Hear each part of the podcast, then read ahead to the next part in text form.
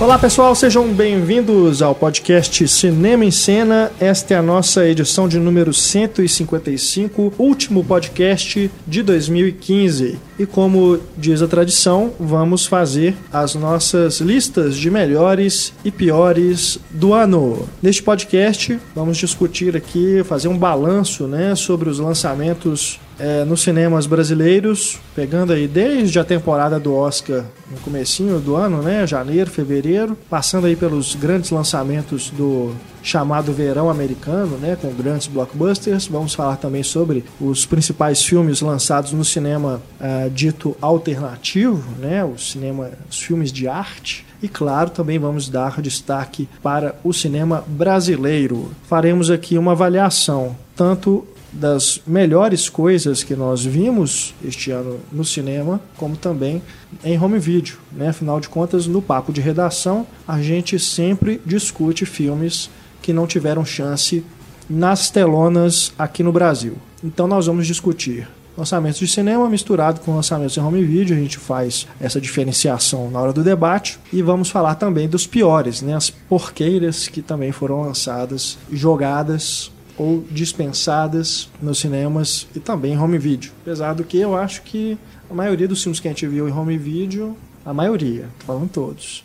Né? Eu sei que tem pelo menos um aqui que entrou nas listinhas de piores. Tosco. Mas a maioria realmente são filmes que a gente teve um cuidado de selecionar porque julgamos que seriam, são, seriam filmes interessantes e acabou que essa previsão se confirmou. Eu, Renato Silveira, aqui acompanhado de Antônio Tinoco. Olá. Stefânia Amaral. Oi. Da equipe Cinema em Cena, Marcelo Seabra. Opa!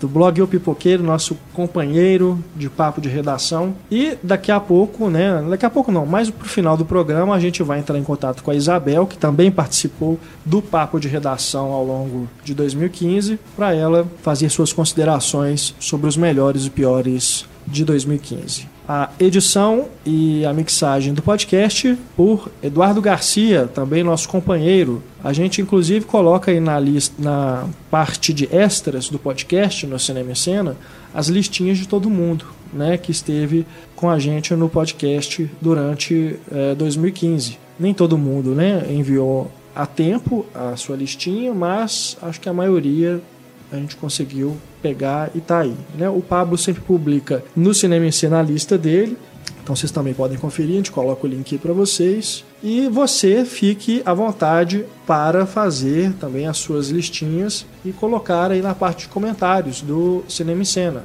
né, do, do podcast. E se quiser também pode enviar por e-mail no cinema, arroba cinemaencena.com.br. Compartilhe com a gente. Tem também as nossas redes sociais, Facebook, Twitter e Instagram para você interagir com a nossa equipe.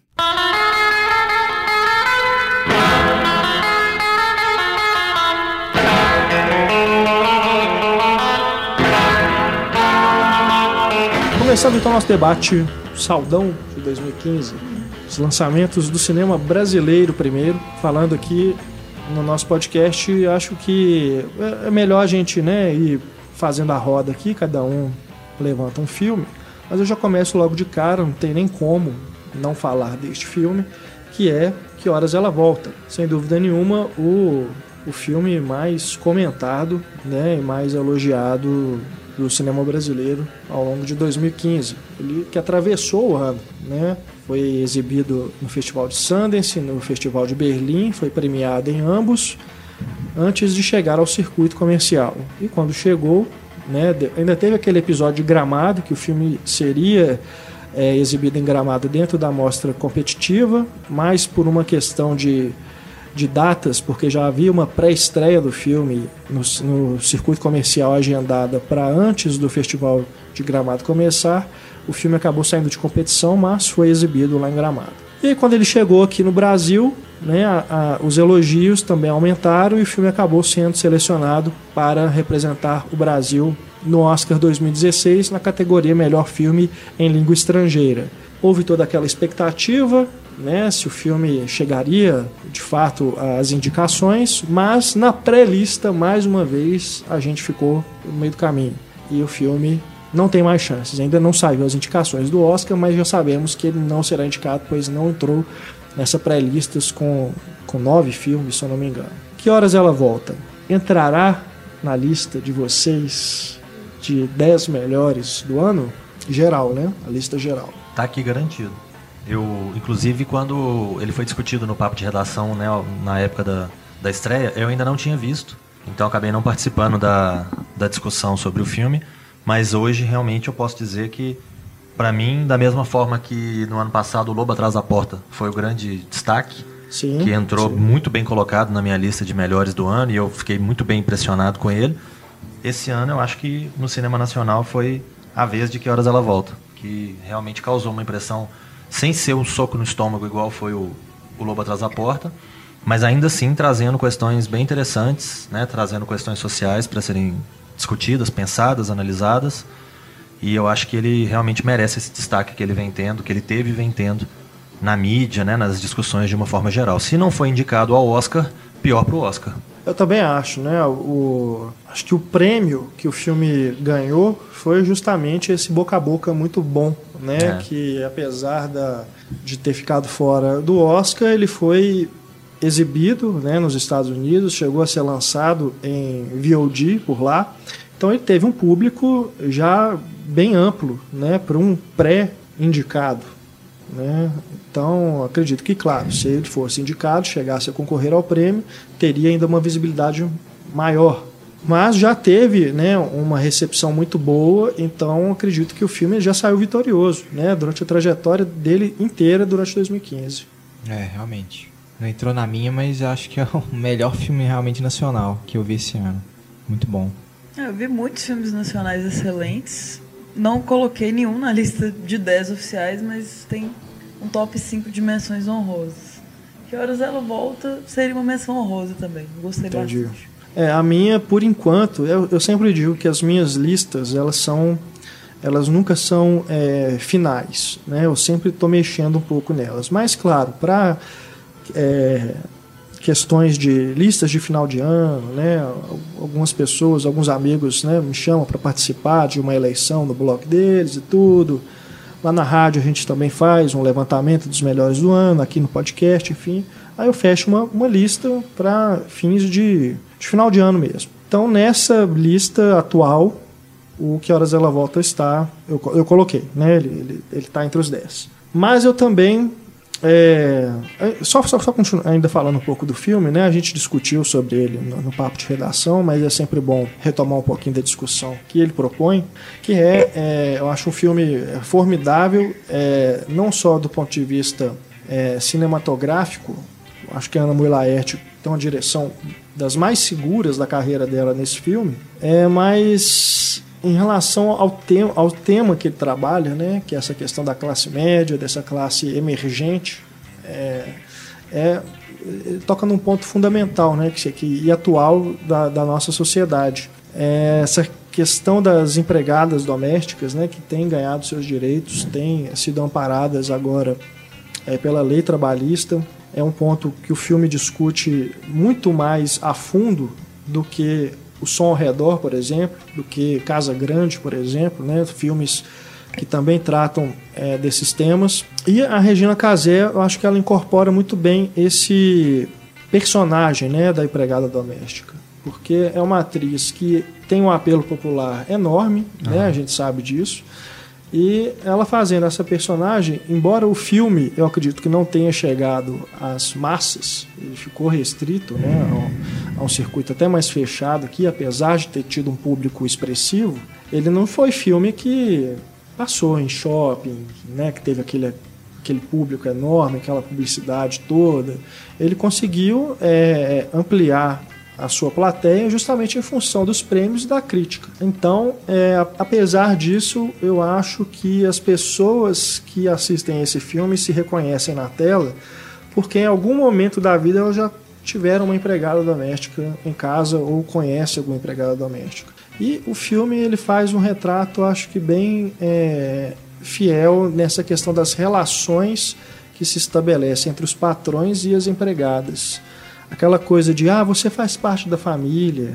Mas né? vai comer lá dentro, né? Come lá dentro, no seu uhum. lugar. Você não vai sentar aqui com a gente, não. Né? O filme coloca isso de uma forma bem clara e acho que as pessoas que se reconhecem no papel do patrão talvez se sintam né, incomodadas ou tenham um choque de realidade que podem não ter tido em outro momento da, dessa relação né, com, com as empregadas. É. Então acho que é um filme que é, é, de, em certo grau eu acho ele até mais importante e mais relevante do que o som ao redor.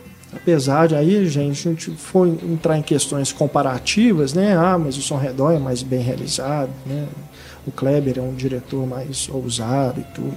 Enfim, entre, entre outras questões. Mas eu digo é, peso social, né? Para o que, o que ele discute. Eu acho que que horas ela volta ele ganha. É, eu acho que ele chama atenção para uma, uma situação que é muito comum na realidade brasileira, que é essa relação complicada, né, perniciosa de, de patrão com empregado, que você mencionou. Que é aquela história do, ah, mas fulano é da família. Né? O, o menino fala, ah, mas foi a fulana que me criou, uhum. ou qualquer coisa assim. Só que no fim das contas, ela é empregada, nós somos a família. Então a gente vai separar bem claro o que é um, o que é o outro. Um tem a área para ficar ali, para almoçar, para fazer isso. No filme chega ao cúmulo de ter o sorvete de um e o sorvete do outro. É. A empregada só pode comer do outro sorvete. Esse aqui é do Fabinho, né? Então eu acho que isso ficou.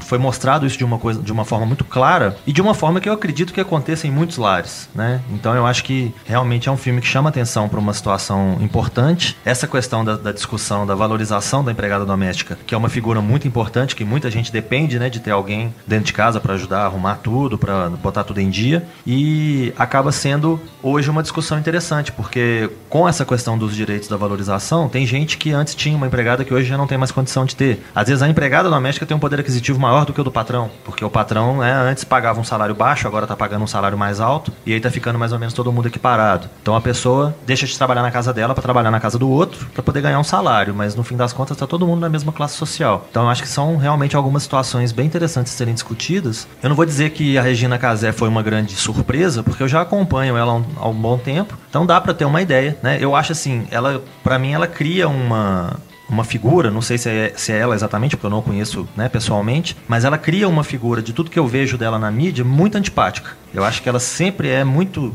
cheia de coisinha, muito chata. Só que ela tem sim esse apelo popular, né? Não é à toa que ela apresenta um programa de apelo popular na, na, televisão. Então eu acho que ela representa muito bem. Eu sempre a vi como comediante, né? Ela tinha um programa legal ao lado do Luiz Fernando Guimarães, que era fantástico. É, tinha muita coisa muito engraçada. Eu cresci vendo programa legal e esses programas de humor que ela fazia e tudo. E vendo ela fazer um papel dramático da forma como ela fez, né? Eu achei realmente muito interessante a, a composição dela. O filme muito muito bem construído. A, a menina que faz a filha dela, muito boa também, né? Mila Martila, né? É. Uma das revelações, né, esse ano do cinema brasileiro. E a outra coisa interessante, né, que a gente tem para notar, que o filme tem três interpretações femininas, né, mar marcantes você tem aí a mãe, a filha e a patroa. É então verdade. você tem três figuras fortes, três papéis femininos interessantes num cinema, né, de uma forma geral, não só brasileiro, mas de uma forma geral, que anda tão carente de personagens interessantes femininas. Num filme dirigido por uma mulher também, que é importante uhum. reforçar. Com né? certeza, né? E teve aquele episódio também do debate, né? Que Lamentável, né? Cláudio Assis e o Lírio Ferreira é. né, interromperam o debate, tudo foi realmente um, um episódio que acabou fazendo uma publicidade para o filme também. É, denegriu é. a imagem dos dois, dos dois e né, aumentou a fama eles. do filme, né? Verdade. que mais? Mais um filme brasileiro aí, Marcelo. O Antônio, o Stefano. Oh, falando em Lírio Ferreira, eu sou obrigada a falar do Sangue Azul porque é maravilhoso. Assim, liderou minha lista de top 5 nacional. É, uma coisa não elimina a outra, né? Pois o cara é, pode ser um é, babaca e pode fazer um filme fantástico. O filme é lindo demais da conta. Daniel de Oliveira arrebentando, o resto do elenco todo, né? Matheus Nastegar, muito, muito bom. Muito é, eu gostei bonito. desse filme. Não, me lembro que na ocasião que a gente discutiu aqui, é, eu tive algumas é, ressalvas, mas eu ainda acho que o filme ele detém um, um fascínio que me levaria a revê-lo uhum. e reavaliá-lo. Não está entre os meus melhores, mas eu concordo que tem esse potencial. Daniel de Oliveira está muito bem, né? O elenco todo, né? É. Fotografia impecável. Sim, é, é um filme realmente muito marcante, uhum. né? Desse ano também colocarei como destaque, pelo menos, dentro dos lançamentos do cinema brasileiro. Falando em Daniel de Oliveira também, não acabou não entrando na minha lista de melhores, mas eu acho que é um filme que merece ser mencionado, talvez pela inovação, que é a Estrada 47, que até onde eu tenho notícia é o primeiro filme de guerra brasileiro, né? É um filme que levou a, a equipe, né, para um, um, lugar mais inóspito assim, para o meio de um inverno, para poder simular o que aconteceu realmente com a equipe de pracinhas brasileiros que foram para a Segunda Guerra Mundial. Acho que é um filme interessante, é um filme bem construído, que merece uma conferida aí de quem passou batido. É bem, bem bacana. É o resto do mundo, né, tem costume de fazer filmes de guerra nesse, nesses mesmos moldes, mas não é algo que a gente veja no cinema brasileiro. Então, acho que vale até pela, pela essa questão de curiosidade. É, duas outras diretoras que eu gostei bastante do trabalho. Três, aliás. Marina Persson, Califórnia. Não coloquei o filme, mas assim, como diretora, o filme é muito bom também. A Júlia Rezende em Ponte Aérea. Esse Ponte Aérea eu fui vendo cinema Sim. duas vezes, me pegou de um jeito. Ponte Aérea eu vi. E o Caio Blá tá no, no, no Califórnia, né? É. Misturando os dois. E a Renata Pinheiro, de Amor, Plástico e Barulho que é de 2013, mas chegou aqui no é verdade. querido Sala 104 no início do ano. Também muito bom. É verdade. Né, as mulheres no cinema brasileiro, né, esse ano realmente fizeram trabalhos é, memoráveis. Né, se destacaram de fato. Eu, eu citaria também aqui, entre os, os melhores, ou pelo menos entre as minhas menções honrosas, dois documentários. Cássia Heller. Aê, Fontenelle. Abraço. Nosso querido Paulo Henrique Fontenelle. Achei um, um filme dentro, dentre essas biografias de artistas da nossa música, um dos melhores, de fato, porque não é um, só um filme que faz essa, esse resgate né, da trajetória toda da, do artista, né, mas que também tem um apelo emocional brutal. Que consegue mudar a imagem que muita gente tinha é, da Cássia. Sim, né? sim. Isso que é o, acho que é o apelo maior do filme, né? É, porque às vezes a gente né, vendo só ela no, no, palco, né, nos clipes e tudo, nas entrevistas, a gente tinha aquela imagem de ser uma, uma rebelde né, e tudo, mas que o filme mostra que é uma pessoa muito. O amor em pessoa. É, emotiva, delicada, tímida, né, e uhum. que dava muito valor à família que ela estava construindo ali e que deixou um legado né, para os casais homossexuais que é assim, não, não tem preço né, aquilo. E o filme realmente assim me fez chorar. Com certeza, muita né? gente na sala chorou, aplaudiu e tal, comentários depois, é. fantástico. Filme muito forte mesmo. É, o Cássia Eller que foi, estreou no comecinho do ano, né? Uhum. Em janeiro, fevereiro, e já está passando até na televisão. Então, quem não, não, não teve a oportunidade de ver ainda, as possibilidades são várias. Tá no Now, se eu não me engano. Também. Eu lembro que no Canal Brasil, no GNT, se eu não me engano, ele passou. Né? Mas é, vale a pena mesmo conferir. E um outro documentário que eu gostaria de citar é o Orestes, que a gente acabou não comentando aqui no papo de redação, na época do lançamento, e eu me arrependo profundamente de a gente não ter tido é, o debate um pouco mais é, longo, né, aprofundado sobre ele. Que é um filme que discute também um tema muito atual, que é a violência policial, e ele tem uma grande sacada que o diretor Rodrigo Siqueira ele fez um, um para, traçou um paralelo entre a ditadura militar, questão da, das torturas, né, do, é, da, da, polícia com os ativistas e a violência policial que acontece hoje, porque a gente tem aí né, o noticiário policial cheio dessas situações em que pessoas são mortas pela polícia, mas a gente não sabe ao certo como, né, as circunstâncias. É o que é divulgado, é a versão oficial da polícia, a versão dos fatos mesmo, a gente nem sempre tem é, acesso, infelizmente. E o filme coloca esse questionamento eu acho que é um filme que é um mediador de debate, não é um filme definitivo que dá respostas nem nada, ele evita inclusive dar respostas, ele procura questionar mais do que responder. E ele tem umas sacadas muito interessantes. É, por exemplo, ele, ele é dividido em três partes. A última parte é um julgamento fictício que é baseado é, na história de Orestes, pegando aí lá do, da, da Grécia Antiga, né, a tragédia de Orestes, e é, remodelado isso para uma situação em que Orestes se torna filho de um, uma ativista na época da ditadura que foi morta pelo próprio pai. Né? Aliás, a mãe, o pai matou a mãe desse garoto, do Orestes. E 37 anos depois ele reencontra o pai e mata o pai. Hum. E aí ele é julgado. Então tem esse julgamento fictício para é, é, estabelecer, é, colocar essa questão. Ele agiu por vingança ou ele agiu em legítima defesa, porque teve um momento de agressão também do pai contra o filho. Então, é, é, é, muito interessante. Eu recomendo que, eu não sei se já está disponível em DVD, mas assim que tiver, você tiver a oportunidade de ver esse filme, recomendo porque ele realmente faz discussões das mais pertinentes. É um filme muito poderoso pelos depoimentos que ele cria. Ele usa uma, uma técnica de psicodrama junto com os, os, personagens, né, as pessoas que ele entrevista, que é para as pessoas tipo, fazerem uma. Um, não é uma dinâmica de grupo, não, mas ele é, tem esse nome psicodrama porque é uma técnica né, desenvolvida exatamente para isso. Mas eles se confrontam, né, confrontam as experiências para tentar chegar a um, um uma espécie de desabafo, colocar aquilo para fora, né?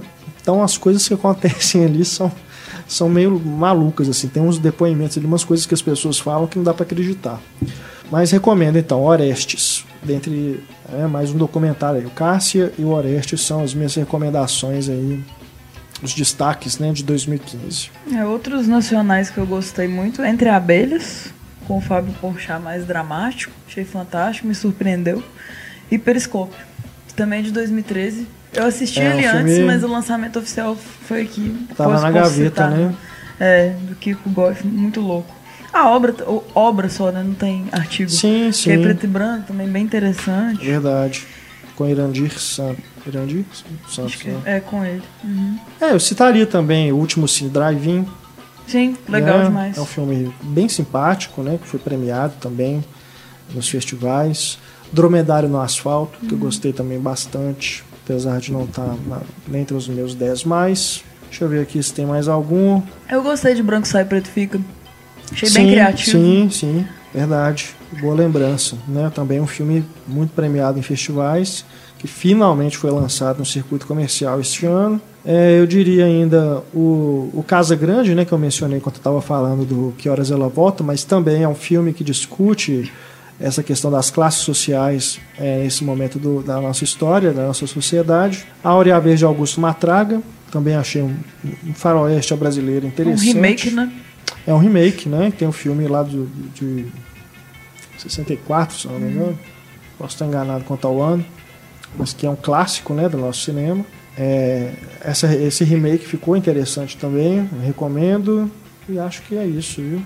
É uma pena que filmes tenho, nacionais. É, teve muita coisa que eu não vi. É eu tenho que admitir isso. O cinema nacional é bem mais inacessível às salas e tal. É, por causa que... de horário, né? É, só vai Globo Filmes, comédia paia. É, o Califórnia mesmo, tá doido pra ver uhum. e não vi. Complicado isso. A gente teve o Chateau, uhum. né, que foi finalmente lançado, mas está bem longe de entrar em, na, pelo menos pra mim, nem nas menções honrosas. Não consegui assistir o Chateau. Né, é outro problema também, uhum. que ele foi lançado num circuito limitado, em horários às vezes né, que não dava para todo mundo ver, mas é um marco também do cinema brasileiro este ano, sem dúvida, né, porque depois de 20 anos, né, uhum. acabando com essa novela aí, por hora, né, a gente não uhum. sabe se vai ter mais algum desdobramento legal, mas pelo menos o filme chegou ao circuito. É, a última vez que eu procurei horários de programação do Chateau, tinha uma sessão duas e meia da tarde, tinha uma sessão cinco é. horas da tarde, uai, como que vê?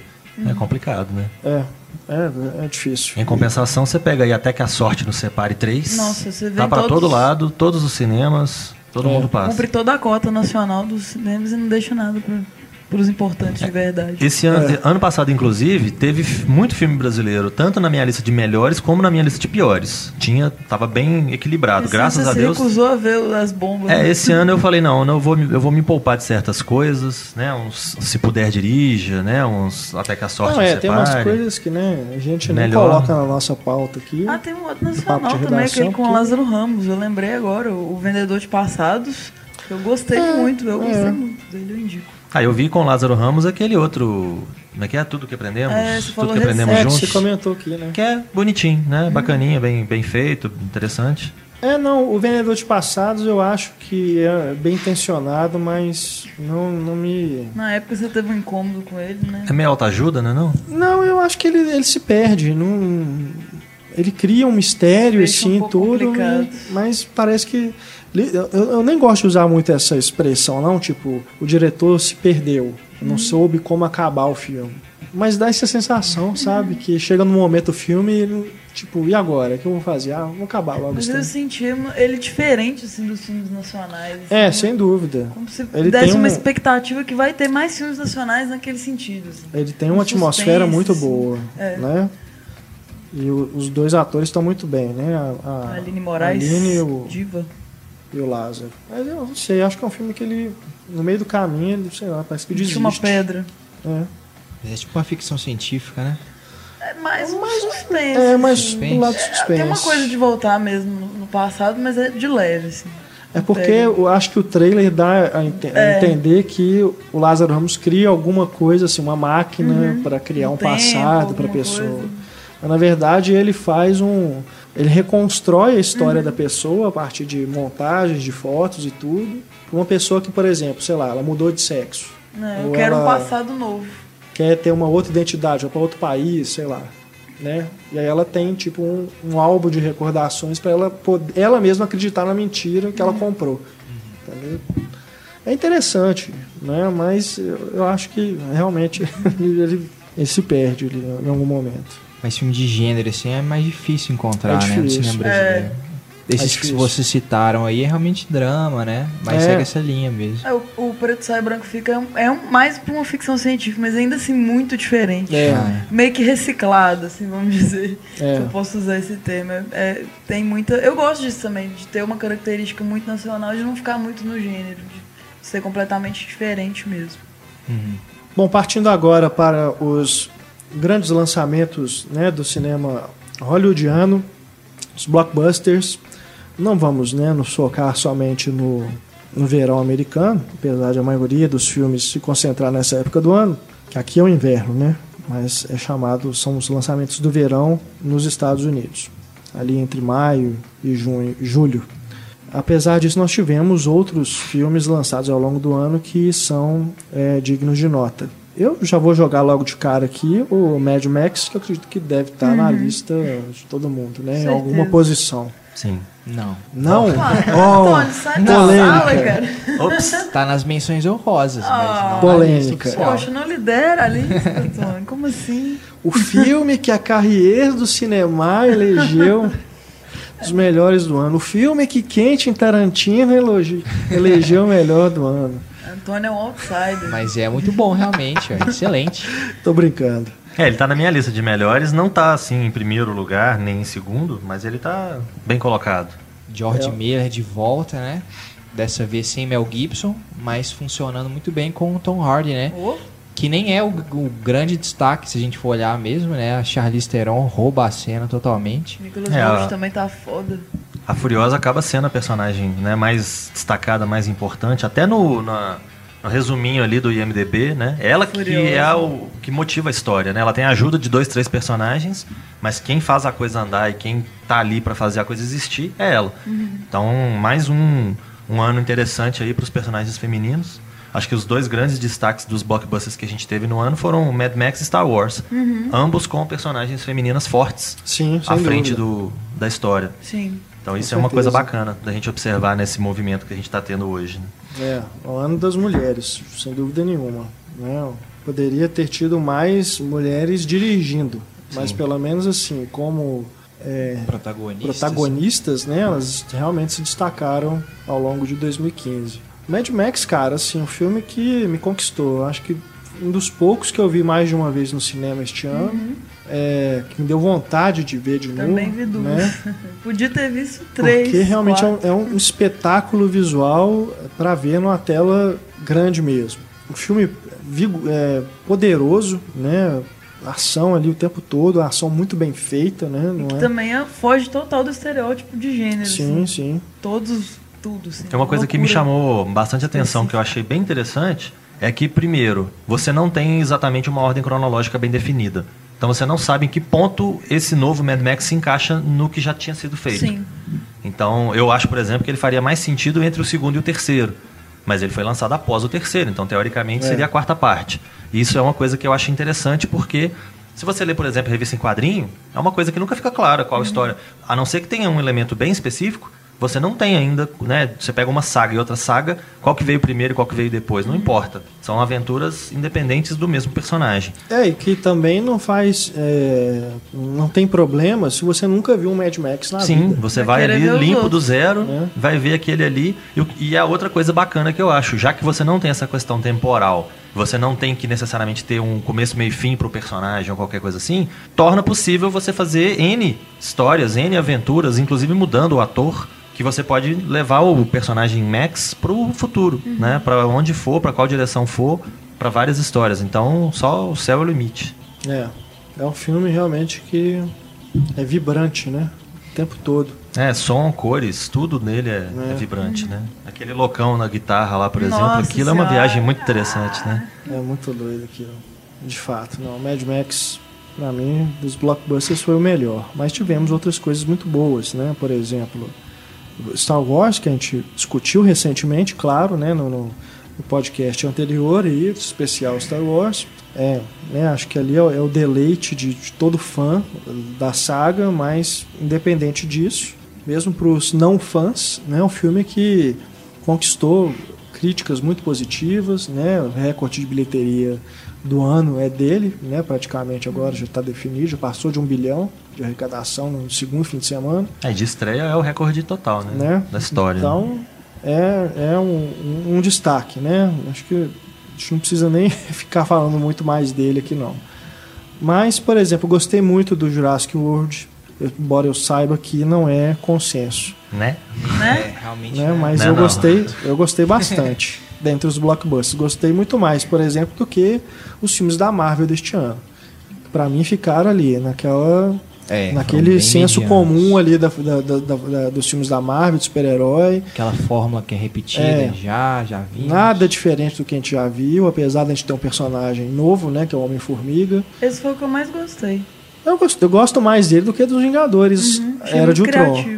Eu que não É. gosto de herói, filme é legal por outros motivos. assim. É Agora filme sim, antes, né? antes que o, né, o- os Marvetes, e com Marvetes eu quero dizer os, os fãs né, histéricos, não os fãs que gostam, né, os fãs sérios, antes que reclamem, né, eu não estou dizendo que o filme é ruim, não. Eu acho, eu acho o filme bom, eu gosto. Mas eu gosto igual eu gosto do primeiro. Pra mim é a mesma coisa. Então por isso que eu digo, eu gosto muito mais de um Star Wars e de um Jurassic World que renovam a franquia do que um negócio que fica ali na mesma, não, não, arrisca, fica né, na zona de conforto. Ah, pois pra mim o Jurassic World ficou nessa zona de conforto. Porque Isso. repetiu o primeiro filme, Tá na lista simplesmente. de piores ou não, Não, chega tanto? não entra em lista nenhuma, é medíocre. Não entra nem numa nem na outra, não tem Isso. extremo. Polêmica, polêmica. É, eu- Tensão. Não, então, então se, dessa forma, então o, Despertar da Força é medíocre também. Não, o Despertar da Ele- Força consegue sim ir além, ele acrescenta novos É, personagens. refaz o primeiro filme. Sim, é uma coisa que até eu escrevi no Pipoqueiro. As duas coisas interessantes do Despertar da Força. Ele homenageia a série original e leva a história pra frente. Ele não fica simplesmente repetindo igual o Jurassic World fez, que é exatamente o primeiro filme, ponto final. Não, né? não é exatamente. Não é mesmo. Um elemento ou outro ali, uma mulher correndo de salto alto e morreu. ele. Não, aí você tá sendo irônico. É coisa Né? que o Missão Impossível corrigiu esse salto aí, né? Vamos Né? fazer uma, lembrar. Isso é um dos grandes os, os debates mais é, tolos que eu vi ano foi essa questão de salto alto. Sim, o mais Porque- interessante é falar que o filme repete faz o primeiro. sentido nenhum, porque dentro do, do que o Jurassic World está propondo, faz todo sentido ela, ela correr de salto alto. E dentro do que o Missão Impossível propõe, ela tirar o salto alto, Muito mais legal. faz sentido. São dois filmes totalmente diferentes. Coincidentemente, eu gostei E bem duas mais do personagens todas Impossível. diferentes. O Missão Impossível, inclusive, tá na minha lista Não, aqui. tudo bem. Gostar Entre mais de um ou de outro é mesmo. outra questão. Eu também acho o. Como é que chama? Rogue Nation? É, Missão Impossível, Nação. Fantasma. Na- Nação Secreta? Nação Não, é Protocolo. Fantasma. Eu É, misturei sim, tudo agora. Mas gostei muito dele também.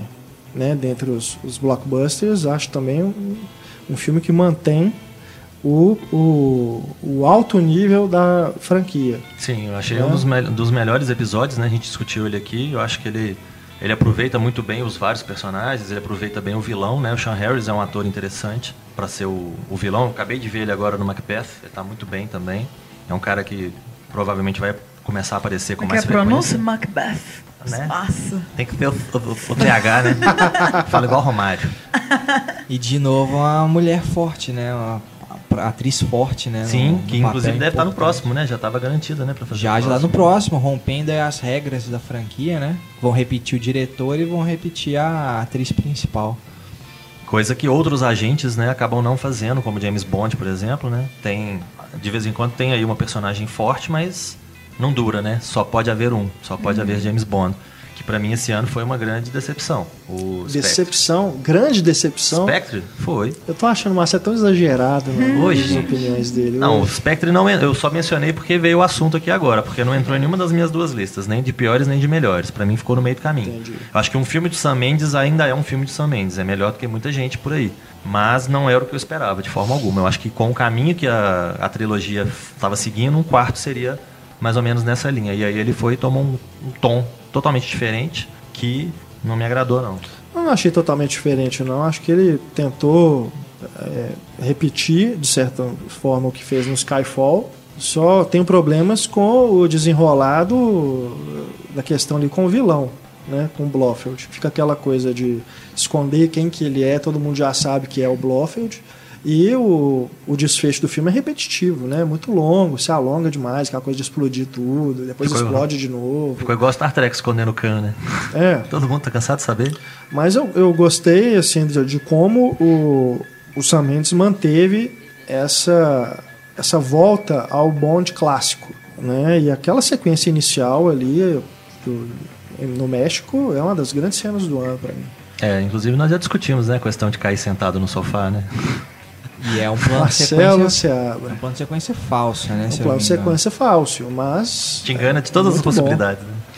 Bom, É. por falar em plano de sequência falso, Ai, meu Deus. aliás, depois a gente volta aos planos de sequências falsos quando falarmos de Birdman. Primeiríssimo lugar. Mas ainda nos blockbusters. Perdido O- em Marte. Fantástico. né? Gostei Também bastante. foi um filme bem legal de ver esse ano. Muito divertido, muito tenso. Ele consegue ir de um ponto ao outro, né? O Matt Damon é um cara que é capaz de, ao mesmo tempo que ele fala uma bobagem e todo mundo ri, ele tá ali temendo pela vida dele, né? Sempre perdido em algum lugar do espaço né? para ser resgatado, né? É, vamos Tem esquecer exemplos, o né? Interestelar, né? Aquele- Aquele filme duvidoso. Mas o Perdido em Marte, realmente, eu achei ele um filme muito bem construído, muito interessante. É, tem até aí né, um possível paralelo com o Náufrago, né? Você tem um personagem solto ali, perdido, né, no meio do caminho. Só que no caso do Perdido em Marte, ao mesmo tempo que você tem uma equipe dentro de uma nave, interagindo de alguma forma, você tem a equipe de terra, que eu acho que são todas, to- todos núcleos muito bem construídos. E o cara que está sozinho tem muito mais recursos, né? Porque ele tem elementos que ele pode utilizar ali. E a gente vai participando com ele, né? Do que, que ele está fazendo.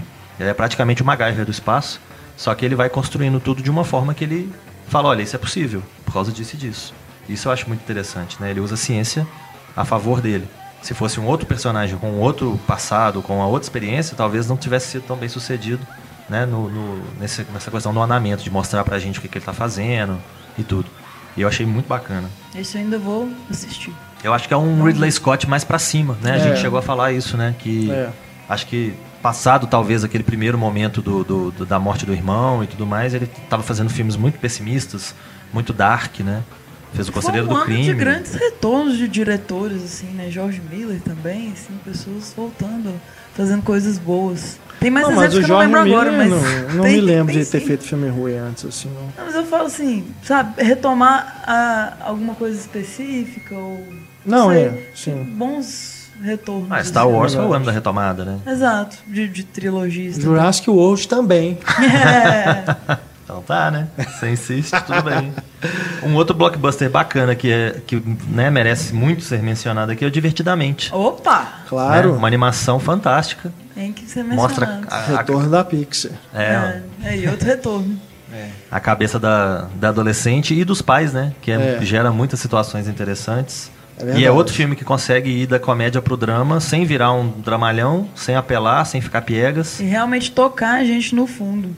É. Com coisas da nossa infância. E... Tem Ah, algumas. Ainda bem que você Pesado. Porque tava dando duplo sentido, meu senhor. Tá muito sério esse podcast, né? Nossa, Vamos muito escrachar. politicamente correto. É, Divertidamente versão XXX. não, é, até, até pega mal falar. Meu né, Deus, de duplo sacanagem. sentido com um filme tão família. Doce. Doce, Né? né? Mas Inocente. realmente, pra mim, tá entre os melhores do ano também. E, poxa vida, é outro que me fez chorar no cinema esse ano, né? Idem. Não consegui me conter. É, tem um personagem especificamente, né, que é bem causa, né, bastante emoção. Sim, sim, mas nem é. Nem foi por causa dele, não. É por causa do, do que o filme trata, né? A É, de respeito uma do fim da, da infância, essas coisas todas, né? Que todo mundo já passou, né? A gente acaba fazendo umas ligações com as nossas próprias experiências. Mas, sem dúvida nenhuma, o grande retorno da Pixar e um filme que, de certa forma, resume bem o que ela vem fazendo, né? Com seus filmes, né? De, de tratar de temas tão pessoais, né? E fazer um filme de apelo tão amplo. Ela deu emoções a animais, deu emoções a brinquedos, agora ela deu emoções a emoções.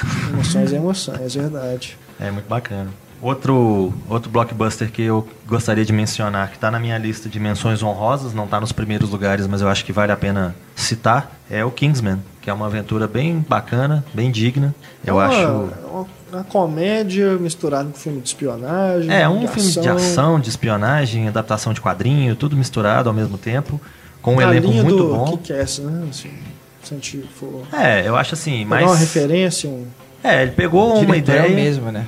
É, ele pegou uma ideia, né, e desenvolveu aquela ideia numa direção ligeiramente parecida. Não é, tem muita coisa de diferente entre o quadrinho e o filme. Mas eu acho que o filme funciona muito bem sozinho, né, um elenco muito bacana encabeçado pelo Colin Firth, que faz muito bem o, o papel, sai um pouquinho da, do estigma de almofadinha dele, porque ele é sempre o cara almofadinha e não deixa de ser. Só que é uma almofadinha que parte pra briga com uma bengala, né, com um guarda-chuva, sei lá. Então é bem divertido. E E como é citado, acho que no próprio filme, né? O, se, o, se o herói é bom, o vilão também tem que ser bom, né? Pra segurar tudo. E nesse caso a gente tem o Samuel Jackson sensacional, né? Com aquela língua É. presa dele, servindo McDonald's lá no jantar. é, é um personagem bem inusitado, né?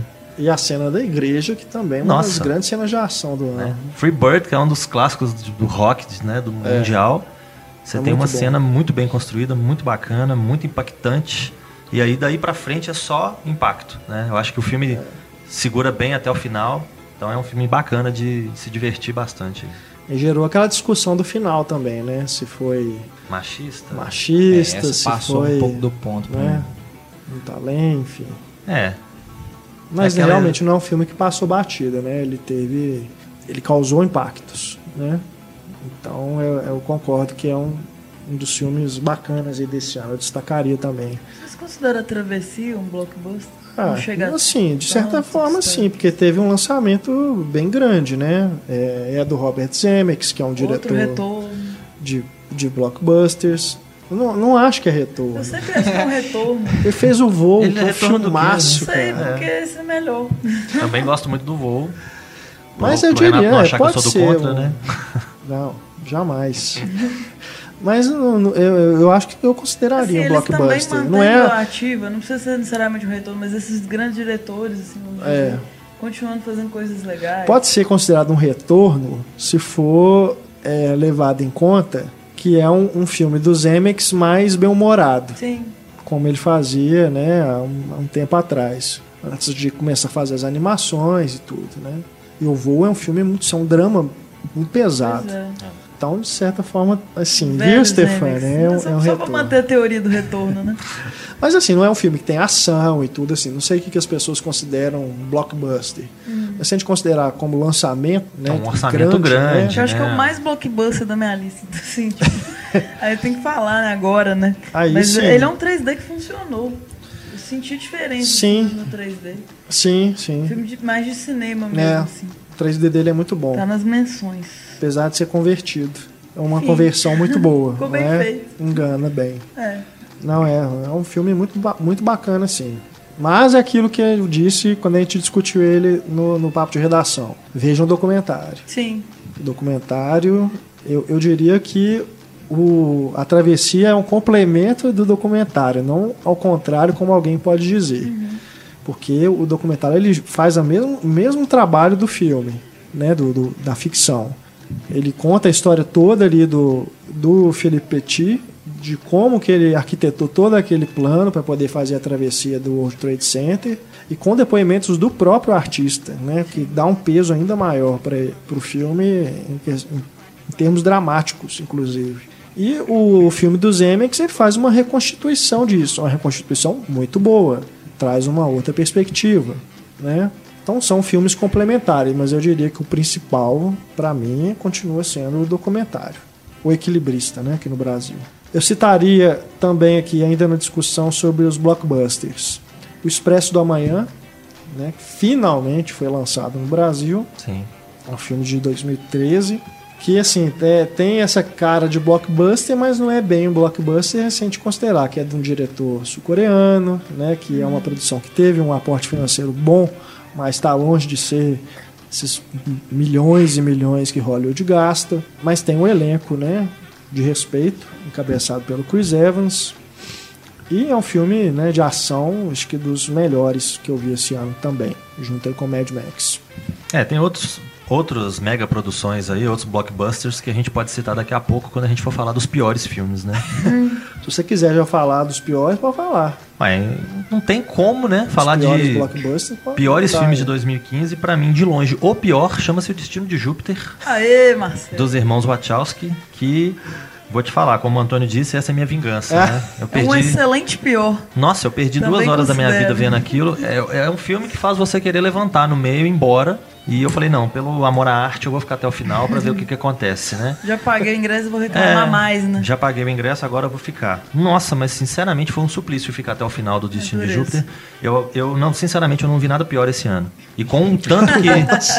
o tanto que foi De gasto. blockbuster, né? Um ano Né? com 50 tons de cinza. E nada que a lista continua firme. Nada me 50 tons deixou de com som- tanta raiva. Eu- eu- 50 tons é blockbuster. Cara, É. um- você, você assiste os 50 tons de cinza, aí depois você sai do cinema e pensa assim: ah, e aquilo ali? Não, não funcionou. E aquilo ali? Mas não. pelo menos a trilha, né? Ela é bonitinha, ah, né? não Tem sei, coisa tem uma coisinha salva. ali, tem uma coisinha aqui e tal. Se também tá na minha lista de piores aqui, não tem, né? Não tem como Tem salvar, como não. colocar. Só que o, o- o Destino de Júpiter é o, é o tipo do filme que me faz querer xingar durante o filme. no momento, você tá vendo o filme e já xingando o filme. Puta falta de sacanagem. Você, Tem que xingar muito no Twitter. você não precisa de esperar uma reflexão posterior, alguma coisa desse tipo. Eu, eu acho assim, quando eu gosto muito do filme, o filme tem muita coisa interessante pra ser ressaltada, na hora que eu tô escrevendo a crítica pro pipoqueiro, eu, eu às vezes empolgo, escrevo 10 parágrafos, 9 parágrafos. O Destino de Júpiter eu fiz isso. Eu escrevi muitos parágrafos, porque eu tinha muita coisa pra meter o pau.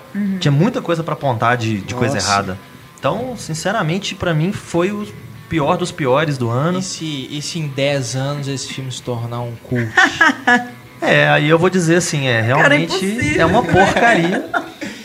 Sinceramente. né? É uma porcaria, mas o gosto do mundo mudou, né? O que, que a gente pode fazer? O meu continua Tempo- sendo esse. Meu tempo que era bom. Daqui a 10 anos eu me vejo Ai, detestando ai. o destino de Júpiter com a mesma força e intensidade que hoje. Não, eu, eu também não curti muito o filme, não, mas pra mim não foi essa desgraça. Curti muito não. é um eufemismo. Desgraça pra mim, entre Blockbuster, foi O Sétimo Filho, Nossa. Não vi, me Tá lista do. Futuro, Gênesis, É, eu não gostei, mas também não entra na minha Pelo lista de menos piores. tem um ursinho. Pixels. Pixels tá. Não vi. Sabe, esse tipo de coisa. Pra mim, realmente, assim, é. Eu, eu consegui passar o ano inteiro sem ver Adam Sandler. Nada, Uau. nada. Você é um cara que eu admiro. muito. Trocando os pés, pixels, os ridículos lá da, Não viu nada. do Netflix, não vi nada, Não. nada. Foi Adam Sandler e Nicolas Cage. Eu me Você poupei esse baniu ano. eles de. É. Me poupei esse ano. Eles sempre estavam nas minhas listas de piores dos anos anteriores. Nicolas Geralmente, Cage ainda vai retornar. Vocês vão se ver. Deus quiser, eu gosto muito dele, mas os últimos filmes que eles têm feito. Ele vai fazer uma coisa fenomenal ainda.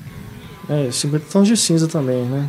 É, tem É. Das desgraças desse ano. aí. E outra desgraça desse ano que precisa ser mencionada é o Quarteto Fantástico, aquela zona. Então, o filme. Renato é, gosta. Assim, Ah, Eu Não, vi pior Fantástico, também não. Eu nem vi Quarteto, não vi. Tá na minha lista também. alguém sabe aí, gente, se a Stefania viu o É, Quarteto vamos, vamos Fantástico? ouvir o podcast, eu vou lembrar. Não, É um assim, filme eu pra acho se um esquecer. Eu não filme, esqueci. filme problemático, mas hum, tem coisas que eu gosto nele. É, tem um é, o que a elenco promissor. discutido é que o, o Pra mim, assim, o começo- pior filme pra mim é aquele que não salva nada. Destino de Júpiter. Meu Deus. É Mila Kunis. Nada. Não tem um figurino desse filme que é legal. Tem um Nada. Nada. Não, tem umas coisas no Destino de Júpiter que eu gosto. Mas assim, a gente tem que levar em conta, aí já indo para séries, né, que os Wachowski estavam envolvidos com Sense8 e aí eles compensam Ah, sim, isso o é uma que desculpa eles válida. fizeram de ruim no Destino de Júpiter. Aham. Mas só complementando aqui, antes do que eu cortei o Antônio, pra mim é isso. Pior, pra mim é que eu não consigo salvar nada. Agora, o Quarteto Fantástico tem algumas coisas que eu gosto. Apesar de eu né, não achar um filme bom, eu não coloco como pior, não. Ah, se o filme começa bem e depois se perde totalmente e me deixa revoltado no final, eu posso dizer que esse é um dos piores filmes do ano. Tem coisa positiva? Tem, mas me deixou revoltado do mesmo Olha, jeito. eu acho que foi uma frase do Man Ray, que ele fala que de qualquer coisa que você assistir, você, você recupera pelo menos 5 segundos. É, alguma coisa você consegue aproveitar, Você- velho. É, tipo assim, o mínimo você tira. Então, assim, acho que sempre tem uma coisinha que fica pra vida. Até pra você não cair nessas armadilhas de novo, igual o Marcelo prendeu, eliminar certos atores. Sempre fica alguma coisa. Agora, os 5 segundos que você levou pra decidir se vai ver ou não, aí não tem como recuperar. Pois é. Não, e o Quarteto São os mais Fantástico. Que importantes. droga. De, é arrependido, Né? né? Já estou vendo. Eu Esse podia quarteto- ter visto outro filme, mas eu fui ver esse. Aham. Não só ele tem coisas interessantes, como esse Quarteto Fantástico consegue ser melhor do que os dois anteriores. Pois É, só isso já é um Não é nada. Não é. Porque os outros anteriores eram muito ruins. Então não é nada. É. Então- Ele consegue ser 1% melhor. É, ele tem uma outra cena interessante, às vezes uma tirada que você, nossa, aquilo ali foi interessante, foi bacana. Mas dá pra sentir que do meio pra, pro final É uma zona. desce a ladeira. É, já era. Vira uma coxa de retalhos. como eu disse no, no papo de redação, o problema dele é ser um filme de super-herói. Enquanto ele não tá tentando ser filme de super-herói, ele funciona. Fosse uma ficção científica ali, pronto, né? Às vezes Coisa fosse melhor. É, eu não nem- sei. Que nem tinha prometido referências Cronenberg, não Pois sei o é. quê. É, aí com, com essas, com esses depoimentos prévios, acaba fica parecendo que foi uma questão de interrupção do estúdio, né? Que entrou no meio e mudou tudo. Mas ao mesmo tempo a gente tem os vários depoimentos de que o diretor tinha um gênio difícil e às vezes não conseguia muito passar o que ele queria passar. Então no fim das contas você não sabe se foi problema de orçamento, se foi o estúdio que. É, ninguém tem nada com isso, né? Afinal, É, é, afinal o de contas, do ó, filme. tá ali, fala por si novo. só. né? Exato, é a obra. De novo, ainda prefiro um fracasso de um Quarteto Fantástico do que o, o bilhão garantido de um Vingadores. Que pelo menos o cara, assim, como cineasta, ele arriscou. Não deu certo, mas ele arriscou, ele quis fazer o filme dele. O estúdio que não deixou, né? Que teve problema lá. Se o cara é um babaca, se não, tra- não trata bem as pessoas, aí já é outros 500. Agora, aí você vai pra Marvel, os caras vão demitem o Edgar Wright. o Edgar Wright, que queria fazer uma coisa, né, um filme mais autoral. Aí o estúdio não não gostou, mandou o cara embora, botou um lá pra fazer o trabalho de, de linha de produção Chapa e deu no que branca. deu. Deu no que deu. Então, assim, eu prefiro, velho, na boa, que o cara arrisca, vai lá e faz o Quarteto Fantástico fudido, ruim, entendeu? Mas pelo menos o cara, ele tentou botar a voz dele, tentou fazer alguma coisa diferente. Então aqui. Aí, aí, vai lá o Joss Whedon, faz o mesmo filme, com o, me, a mesma Mesma estrutura, as mesma mesmas coisa. piadas, entendeu? o, que era de- o que tinha de melhor no outro, ele piorou, o que tinha de pior, ele melhorou, ficou elas por elas, entendeu? Então, assim, é é pra agradar o público, entendeu? O cara não tá querendo fazer o filme dele, tô dizendo assim, uma discussão de cinema, com o cara como cineasta, como artista. Agora, se é pra indústria, aí já, já é outra coisa, né? Então vamos propor uma coisa aqui. Já que a discussão aqui tá entre o cara tentar fazer uma coisa autoral e errar, ou o outro seguir a fórmula e acertar qual que tem mais valor, vamos falar então de Velozes e Furiosos 7. Não. Você segue a fórmula e erra. Fantástico, né? É o pior dos dois. Ai, Se você é- tem uma é discussão complicado. que tem um lado bom e um lado ruim, no caso de Velozes e Furiosos 7 pra mim, só tem um lado ruim. É um filme que eu re- resolvi, né? Aquela velha história de um sábado à tarde, um domingo à tarde, tá de bobeira, não tem nada pra fazer. Ah, vamos dar uma chance, né? Pra esse negocinho aí. Afinal de contas, é o canto do cisne no Paul Walker, né? Então, vamos dar uma chance, vamos ver o que que deu. Vamos ver a homenagem que tanto falaram, que fizeram a ele no final. E realmente é uma coisa que, né? Você fala assim, pô, né? O cara jovem, tinha muita coisa pela frente e tal. E Pra mim, a pior coisa do filme é aquela homenagem no final. É. Coisa horror- Eu, eu- eu falo assim, que você tá. Final de novela. Enquanto você tá assistindo. É, ficou muito cara de final Acho de O novela. Pablo gostou de Velozes Furiosos Ah, 7. pelo amor de Deus. Assim, Nossa, gostou três estrelas, ruim, mas não. acho que não achou tanto. É, lixo. pra mim é isso. Tipo, Nossa, três estrelas. Mas eu vi tanta coisa que me chamou a atenção, assim, de ruindade no filme que. Uma, um- umas questões temporais, do tipo, o personagem foi fazer uma coisa, o outro vai aparece lá do lado, opa, oi, tô aqui, né? Não, peraí, não dava tempo de você chegar aqui não, filho. Ó, volta lá, faz mais uma Mas hora. eles são velozes Ah. Eles nossa. conseguem. Deu, é, verdade. Não, tem umas coisas, a participação do, do Kurt Russell, por exemplo, foi mal aproveitada, É, fizeram uma piadinha e tal, mas, né? Ah, ele bebe corona, mais. uau. Cara, eu acho que eu nunca vi um filme, um Velozes e Furiosos inteiro. Talvez eu tenha visto por, assim, esperando acontecer alguma coisa na É. televisão depois de tela quente. Tem algum acidente, algum frame assim do Vin Diesel, mas nada. Eu acho que uns 4 ou 5 eu vi inteiros. Não, é uma franquia assim, que o, o- o quinto filme, que é aquele aqui no Brasil, eu acho bacana. Acho que funciona como filme de ação. Ele é bem resolvido.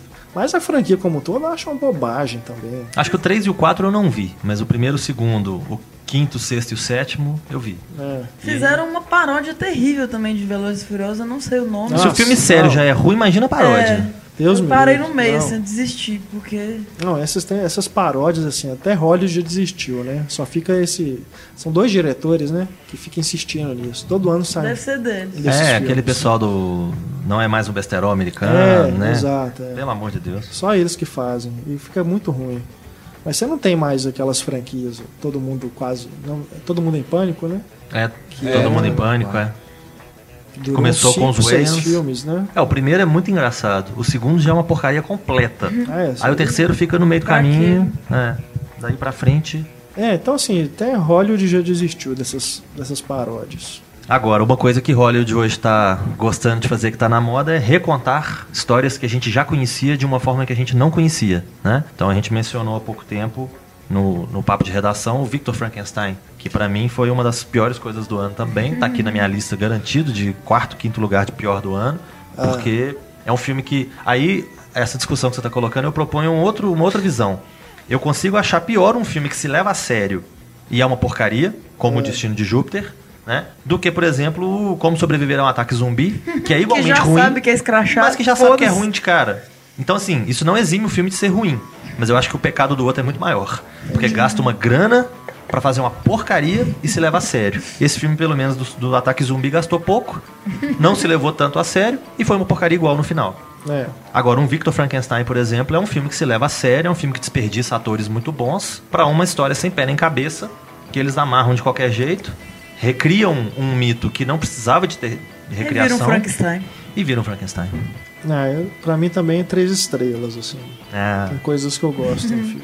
E o que, que você achou, Renato Silveira, de Busca Implacável 3? Não, aí realmente, né, esse, apesar de eu achar os outros dois é, Guilty Pleasures, O primeiro, sim. Né? O primeiro é muito o bacana. dois É também. legal. Ah, o 2 eu já não gosto, não. O 3 desceu o O barranco. 3 realmente, né, ele insiste Pensável. nas mesmas situações, né, aí fica, vira um, um filme bem, bem chato, né, previsível, assim, cansativo até. Eu É, um cara falando que foi o melhor que ele viu esse ano. Sério? Busca Implacável 3? É. Ele só viu um filme esse ano? Não sei. É mesmo? Ou ele só viu ele e o Destino de não Júpiter? conversei muito com a pessoa, mas ele falou que foi. Não, do Liam Neeson eu prefiro O o Run All Night, É, Run All Night é bem mais que interessante. eu esqueci né? o nome Noite Sem Fim? Noite Sem Noite Sem Fim. Ah, eu acho mais legal. É um filme bacana, é um filme É. daqui, da, Dentro tipo, dessa linha old aí. school, assim, né? Ele contra o Ed Harris no mano a É, mano. É mais O- interessante. O Joe Kinnaman num, num papel bacana, né? Eu acho que realmente... Mas Mas tem aqui, um do Leon Nisson, desculpa, que, Ah. que eu gostei, que eu lembrei, que eu não tinha me lembrado dele na hora das listas, mas eu, eu gostei do terceiro pessoa. Eu lembro que vocês não gostaram muito. Eu gostei. O Renato não gostou. É, o Você do ano Renato, passado, né? diretor também picareta. É, não Paul vi, não. Antônio não viu? Só Só o diretor, tô correndo do fora. diretor, né? Mas eu, eu, curti gostei. esse filme, Eu achei massa. interessante. Mas é desse ano, né? Do ano passado? Não, acho que é do ano passado, que né? Acho que foi ano não? passado, não? Eu lembro de postar no Instagram no início do ano, que a gente comentou dele no início É? do ano. É, que ali- a Olivia Wilde tá muito bem. Tem um elenco muito bacana. Sim, eu curti esse filme. Aqui, só pra fechar aqui o... Tamo junto. É toca aqui. Pra gente fechar os blockbusters, vamos só citando aqui mais alguns, tá? Que vocês lembrarem aí também, pra gente passar eh, adiante aqui no nosso programa. O Franco Atirador. Champagne. Tudo O piores, Tirador né? seria, será que é blockbuster? Uai, Pois é, é um filme que É, não, é gasta sim. uma grana por um ação, ator, né? né? O cara que É. ganhou dois Oscars pra levar o filme nas costas e é, É uma verdade. porqueira. É, mas é fraquinho mesmo. Mas assim, o, os Jogos Vorazes, né? Que é uma- um desfecho é, ok. O Melancólico. final dele que é o problema, né? Finalzinho, finalzinho que é o problema. É, eu acho o que é um desfecho é, satisfatório. Uhum. Né? Não, não, não, colocaria entre destaques do ano, não, mas tá bom. Né? Cumpre seu papel. pior. É, se tivesse uma lista de medianos, ele estaria nele. É. É, um que eu, eu gostei, Mas. mas tem, tem problemas, que é o Tomorrowland. É, Né? Gostei do filme. eu concordo. Eu gostei. mas tem ele tem. problemas. Ele dá umas caídas, né? Um- tem uns problemas que eu acho que é mais de roteiro, inclusive. Mas é um filme legal. É, eu achei bacana, é uma, uma, uma diversão à moda antiga, assim. É. Tipo o Capitão É. Sky. Tem É. problemas, mas Brad Bird é Brad Bird. Então, Aí segura, né? É. E o Chappie, que eu, eu meio achei bacana. É, o Chap eu achei bem, Criativo. bem, bem bacana. não, não consigo. Vocês têm um negócio, esse diretor, cara. Esse Neil. Como que chama? Neil Blomkamp. Neil Não dá, Blomkamp. cara. Não dá. Vocês, vocês gostaram do Elise ano passado? Sim. E Distrito agora 9. gostaram do. É, esse eu também gosto, cara. Eu acho um bom filme. Mas vocês gostaram do Elise ano passado e agora do Chap, cara. Não O Antônio dá. pega raiva dos diretores e não gosta mais do cara. Ai, ai. Esse, esse. Ah, eu achei o Chap bem bacana. toda a discussão de inteligência artificial que o Ex Machina apresenta, o Chap trata da maneira mais Aí eu boba e artificial. Não, mas aí cada um tem um possível. propósito. Não, não, acho que não é justo comparar os dois. Eu gostei Lógico, do é Chap. justo. Diretor careta. Esse programa é o melhor, cara. As maiores tretas. Vai fazer a Alien agora. Todo mundo Destruir botando pra fora, né? Desabafando mesmo. Não, eu gostei do É, Chap. é. Eu acho que tem um O robô, Hugh né? Jackman é horrível. É, aquele cabelo dele. Como vilão mesmo, como personagem. As motivações mais fracas É, possíveis. pra mim é o, é o ponto fraco Nossa. É, ele quer criar o Ed 209 contra o Robocop, né? Então. Só que o Robocop é um coitado, né? Eu acho assim, é bacana a questão da aquisição da linguagem, do robô ir aprendendo as coisas. É um robô completamente diferente do que a gente vê. Assim, É, de- é como uma criança, ele aprende coisa errada, ele aprende coisa peças, certa. assim, inalteradas. É inusitado, achei. O fato dele, dele aprender, às vezes, com os vilões da história, né? Com os traficantes lá, os criminosos. É legal. É uma coisa bem criativa. Porque ele foge daquele lugar comum de ele tá ele e o pai, né? Ele e o criador. Não, ele, ele sai do criador e vai aprender na rua. Eu acho isso bacana. E ele tem um desenrolar interessante. Ele conseguiu me prender. Eu gostei bastante. Apesar de não estar em lista nenhuma nem nada, eu gostei do Chap. Mais algum? Ted 2 em Blockbuster? Dos piores, né? Continuando. É, dos piores. Eu, eu não vi, cara. Ah, o Marcelo gostou, sou. Só que ele tá segurando ali. É. Com relação no- a. Né, o Antônio lembrou aqui, com relação a TED 2, não posso dizer assim que eu É gostei. porque na época você, você Ah, tava tem animado. algumas coisas engraçadas, tem umas piadas bacanas. Não é o tipo do filme que me Você deixa revoltado. mais do que o primeiro, eu acho. Era um trem sim. Ou eu tô viajando? Porque nós Ah. defendemos o primeiro e você falou, não, o dois é melhor. Não teve um trem sim? Sinceramente, eu não Eu lembro. tô com a memória muito fraca, cara. Foi É, eu tudo acho. 2015. Mas ele tem, ele tem umas piadinhas bacanas, ele tem umas coisinhas engraçadas. Não, não Acho que achei. As coisas boas do 1 ele não aproveita no É. 2, né? O relacionamento do John, Ah, principalmente. é isso, é, foi isso que a gente discutiu no, no papo de redação, né? Você falou que ele se perdeu do- das coisas boas do primeiro. É. Eu já acho que ele conseguiu ir por um caminho que ele dá mais ênfase no Ted, ao invés de no, no John, né? É, pra mim esse é o, é o problema. de perder o foco mesmo e tentar trazer umas discussões políticas e sociais que não encaixam com o esperma sendo arremessado e, e vibradores e, sabe? A seriedade que o Antônio Tinoco fala esses termos é, é lindo, É, é, Não é? comovente. assustador isso, né? Tipo, do nada, assim, Mas é, é isso que o filme tenta fazer, é, e tenta tratar isso de forma séria num filme que é totalmente escrachado. Aí fica esse conflito de tom. Vamos pôr o Antônio pra declamar uma receita de bolo, vai parecer Shakespeare, né? É, mas eu, o, o TED 2 eu acho que tem, suas, tem seus bons momentos, tem suas piadinhas engraçadas, deu pra rir bastante. Eu Eu gosto primeiro, acho assim, não é realmente um filme que discussões vão além, né? Ele propõe realmente e não leva adiante, isso é realmente um problema, mas enquanto ele não tá preocupado em propor questões sérias, ele tá fazendo graça. Isso eu acho bacana, porque ele consegue Aí ele fazer faz rir. piada machista, escatológico. Isso foi mal. É, de uma forma ou de outra ele consegue fazer graça. Ao, ao contrário, por exemplo, daquele do, do Velho Oeste, né? Mil maneiras de Da pegar, pegar na na pistola. pistola? né? Aquilo é uma atrocidade. Mas o- os dois TEDs eu gosto, eu acho engraçadinhos. Será que vai ter um terceiro TED? Quem sabe, Deve né? ter, né? Vai pra faculdade, O né? pessoal gosta dessas coisas? É uma, né? Colina Escarlate seria um blockbuster? Acho que não, mas ah, suspiro. Sim, né? Teve um lançamento. Sei, Razoável, né? tem aquele É, um orçamento assim, bom. de- Guilherme Del Toro já é um grande nome da indústria. Já, já chama atenção, né? Então. É, Mas o- não é um filme de ação, de novo, não é Pois filme de ação. Pelo né, perfil então, dele né? mesmo. É, não chama Ele tanta um outro atenção público, quanto né? outros que a gente citou aqui. Mas não deixa de ser um filme que né, teve um investimento É. alto, né? De um estúdio. Eu vi, tive alguns probleminhas que vocês até discutiram também, é, em relação ao roteiro, a personagem, desenvolvimento assim, de trama. Mas o visual realmente é fantástico. Os É. efeitos especiais são muito bons. Com certeza. Todo o clima daquela casa. Guilherme Del Toro domina muito bem isso. Eu achei que ele ia ser meu primeiro. Assim que eu, eu estava lá dentro, babando, né? Morrendo. Falei, meu Deus, é o melhor filme do ano. Só que aí depois, considerando tudo assim, ele não ficou no primeiro lugar, mas com certeza tá no Ah, início da lista. Eu, eu- gostei muito dele. Eu achei ele muito bonito, né? Como o Antônio falou, ele funciona muito bem em certos aspectos, em outros nem tanto. Então, eu, assim, eu gosto, é um filme que eu tenho certa simpatia, mas não tá em lista nenhuma, não. Não, não chamaria ele de destaque do ano, não. É, pra mim tá nas menções honrosas. Gosto muito dele. Bom, vamos é, então aproveitar que a gente falou do Colina Escarlate para fazer essa transição pro terceiro momento do nosso podcast, em que a gente fala agora só com- sobre os filmes alternativos, É. né? Independentes, É, independentes, né, que não tem esse grande apelo de público, Menor né, orçamento. Lado tiveram B. esse- esses grandes lançamentos, né?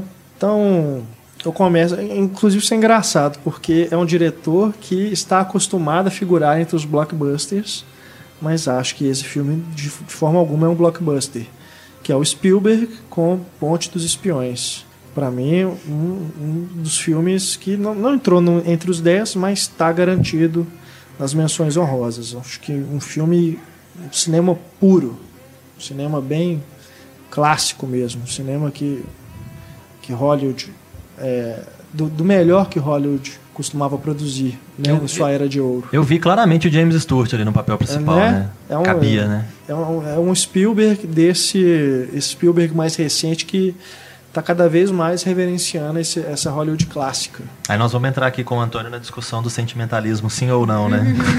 É, tem meus problemas, principalmente ali da segunda, no metade, né, pro final, mas é um bom filme, sim. é, eu gosto também. Não é assim nada fantástico, memorável não, mas ainda é um Spielberg, né? Tem bons pontos, tem bons elementos para serem reforçados, uma fotografia muito bacana. Eu acho que ele é um, é um filme interessante. E a gente também teve um Clint Eastwood né, este ano, Sim. com Sniper Americano. É aí, Para mim, um dos melhores do ano. pra mim não. É, inclusive nós já tivemos essa discussão, né? Acalorada discussão que só não ganhou da discussão sobre o Love. Nossa, é mesmo. É, pra mim o Sniper americano tem um grave problema de ter o nome do camarada lá. Se fosse um filme qualquer sobre um personagem qualquer, seria fantástico. Entendi. Mas como é uma história real de um psicopata que é mostrado como um herói, eu acho bem complicado. Não acho que ele é mostrado como herói e não acho, para mim, não é um, um grande problema ser a história do camarada. É uma versão, uma visão do Eastwood sobre o drama desse, desse sujeito. Mas enfim, né, não, não, há- É. não- não- não concordo que seja um filme que enaltece a questão heróica dele ser patriota e fazer apologia. Como é que fala, gente? Tu, questão militar, né? Bélico, É. né? Questão bélica, militarismo, nacionalismo, É, não, não, não- vi o Ufanismo. filme dessa forma, não. tudo isso eu vi no filme. Ismos no cinema. Todos os ismos, né? É uma boa atuação, né, do Bradley Cooper, né? O elenco de uma forma geral tá bacana. Tem a mulher que só fica sofrendo em casa, né? Não serve pra nada. Pai. E o bebê Tem o falso. bebê Bebê falso.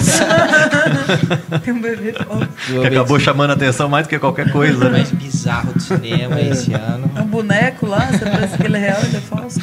Ai, ai. Não tinha nenhum bebezinho, né, que pudesse não, pagar não o tem salário. como você pensar que é real. Ah, tá. É assim, é Mas muito no óbvio. filme ele ainda Plástico. fica como se fosse real, não é? É tipo esses uma neném que você. Esses assim. bonecos que você compra na. De Gujo- 1,99. é, na Gujoré. Céu, eu assim. vou ver só Plástico. Cadê o boneco falso? Ai, ai. Ai. Ah, desses filmes que chamaram bastante atenção, principalmente no que diz respeito à temporada do Oscar, né? Porque se a gente leva em consideração os filmes que estrearam esse ano no Brasil, a gente tá falando dos principais destaques do Oscar.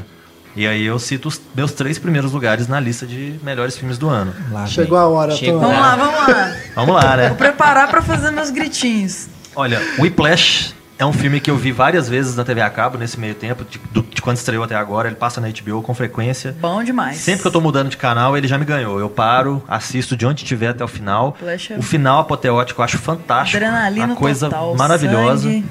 Eu gosto muito do Whiplash e tá aqui no meu primeiro lugar, tranquilo. Não, eu gosto do Massa. filme também. Ele Mas tá- não isso tudo, de ver várias vezes e tal. Ah, eu achei muito bacana. aquela coisa, igual o menino tocando a bateria lá, toda vez que vê o filme, você fica. Eu acho uma coisa muito interessante da construção do personagem principal, porque muito se falou do professor, né? O professor é isso, o professor Sim, é o carrasco é. e tal e tal. Mas o personagem principal é muito bacana porque você vê que ao mesmo tempo que ele é um jovem procurando um caminho e tudo, ele é um babaca. E isso fica muito claro, né? Na, na forma como ele trata os outros, na forma como ele quer atenção, na forma como ele quer ter um sucesso. Não só pelo, pela habilidade que ele quer desenvolver, mas porque ele quer ser bem sucedido, ele quer que os outros batam palma pra ele. O resto, foda-se, né? É, eu acho isso muito bacana, porque consegue criar um filme com um personagem antipático, que é um filme bom, é um filme bacana, que no final você- quer que, a que as coisas aconteçam. Mesmo sendo dois babacas, né? O professor e o aluno. Eu acho isso muito legal. A construção de tudo é muito bacana. Meus outros dois destaques aqui, Diga, Marcelo. né? O Antônio tá se coçando aqui, né? O próximo seria o Foxcatcher, que eu acho que Esse também entrou na minha também. muito bem construído, muito bacana. Nossa, o Shane Tatum tá impressionante. eu Channing. Tatum, muito bom. Mark Ruffalo, fantástico. Steve Carell. Todos, né? Por que isso, né? Né? Só comédia, de repente. Mas a maquiagem me incomoda até hoje. Ah, eu achei muito bom. Mas eu acho muito bom essa questão legal. dele ser a águia, literalmente, né? É. Com o apelido e com esse nariz também. A gente vê a águia atacando lá o Donald Trump, né? E todo mundo fala, ó, o símbolo dos Estados Unidos e tal. Que é o que esse cara é, né? Esse cara Ele era o símbolo, militar e totalmente solitário e perturbado. E de né? novo um nervosinho, né? Igual no Flash, não. um cara estourado, assim, ah lá, nascidos para matar, assim, que chegue. e Não, acho a história fantástica. o- os dois né, atores mais novos estão muito bem. Agora, não sei. Tem um problema com essas coisas de pegar um ator que já é estereotipado aí. Primeiro, já coloca ele no papel dramático, e depois ainda bota uma maquiagem pesada na cara dele. Me, me tira atenção, entendeu? Me incomoda. Tipo Johnny Depp no É. Aliança do Crime, assim. É, tipo isso, sabe? Então, assim, pra mim é um problema do filme. Apesar de, né, de ser um filme interessante. Pra Mas mim pra foi, mim, foi menos, menos nesse sentido, porque no caso do Aliança do Crime, Johnny Depp é o protagonista, né? É. E como a gente É. falou, ele não é a coisa mais interessante do filme. E no caso do Foxcat, o Steve Carell não é exatamente o protagonista, né? E é muito interessante, né? É, seria mais o Channing Tatum ali e tal, então por isso que eu não foquei muito nessa questão da maquiagem. É, eu não, eu não tive problema com maquiagem do Foxcatcher, não. Eu acho que foi um, um trabalho bacana. Consegue cobrir bem o, o Steve Carell. Acho que até facilita nessa questão de não vê-lo como um ator de comédia tentando fazer um drama para se mostrar, para se provar ou qualquer coisa desse tipo. Acho que foi um, um trabalho bem bacana. Ah, assim, eu- eu, queria ver o, o diretor falando, explicando por que, que ele quis o Steve Carell. Por que, que ele escalou o Steve Carell? Porque todos os comediantes têm um lado sombrio dentro de, do, dentro de si. Ah, mas essa é a explicação oficial? Ele falou? Ele falou Eu acho que ele assim? falou um negócio É? assim. Ah, tudo bem. É, eu veria, por exemplo, Scott Eu fiquei Glenn. imaginando, cara, por que, que tem que, sabe, parece aquelas coisas assim de estúdio, tipo, vamos fazer alguma coisa pra chamar a atenção. A gente vê tanto comediante, né, depressivo, né, o Robin Williams e tal. Jim Carrey, é. Ah, tem um É. pouco de verdade ali. O próprio Jerry Lewis, né? É. Então eu acho que é bacana você- você pegar um cara e mostrar pra ele também que existe vida, né? Fora da comédia. Não que comédia não seja vida, mas ele não precisa ficar o resto da vida tentando ali. Eu gosto muito de comédia.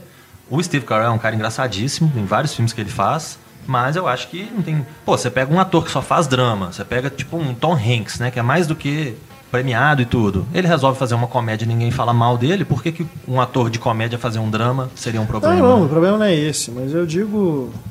Ah, sei lá. É, Me pareceu algo assim, sabe? Quando, quando acontecem essas coisas. E por que, que não pega um cara que é desconhecido e que a maquiagem não vai fazer problema, não vai ser distra- uma distração? Ou alguém que já seja mais fisicamente parecido, É, né? Que não demande tanta Se não tem maquiagem. ator narigudo, bom de serviço. Que discriminação com os narigusos, né? Para. Olha eu aqui, né, dando Olha sopa. Ó. E o terceiro filme, né? Diga, Marcelo. Ruvem os tambores. É, ué, o terceiro filme da minha lista aqui, desses destaques da época do, da temporada do Oscar aí, é ninguém mais, ninguém menos que Birdman. Uh! Tim Burden! Vamos lá, Antônio.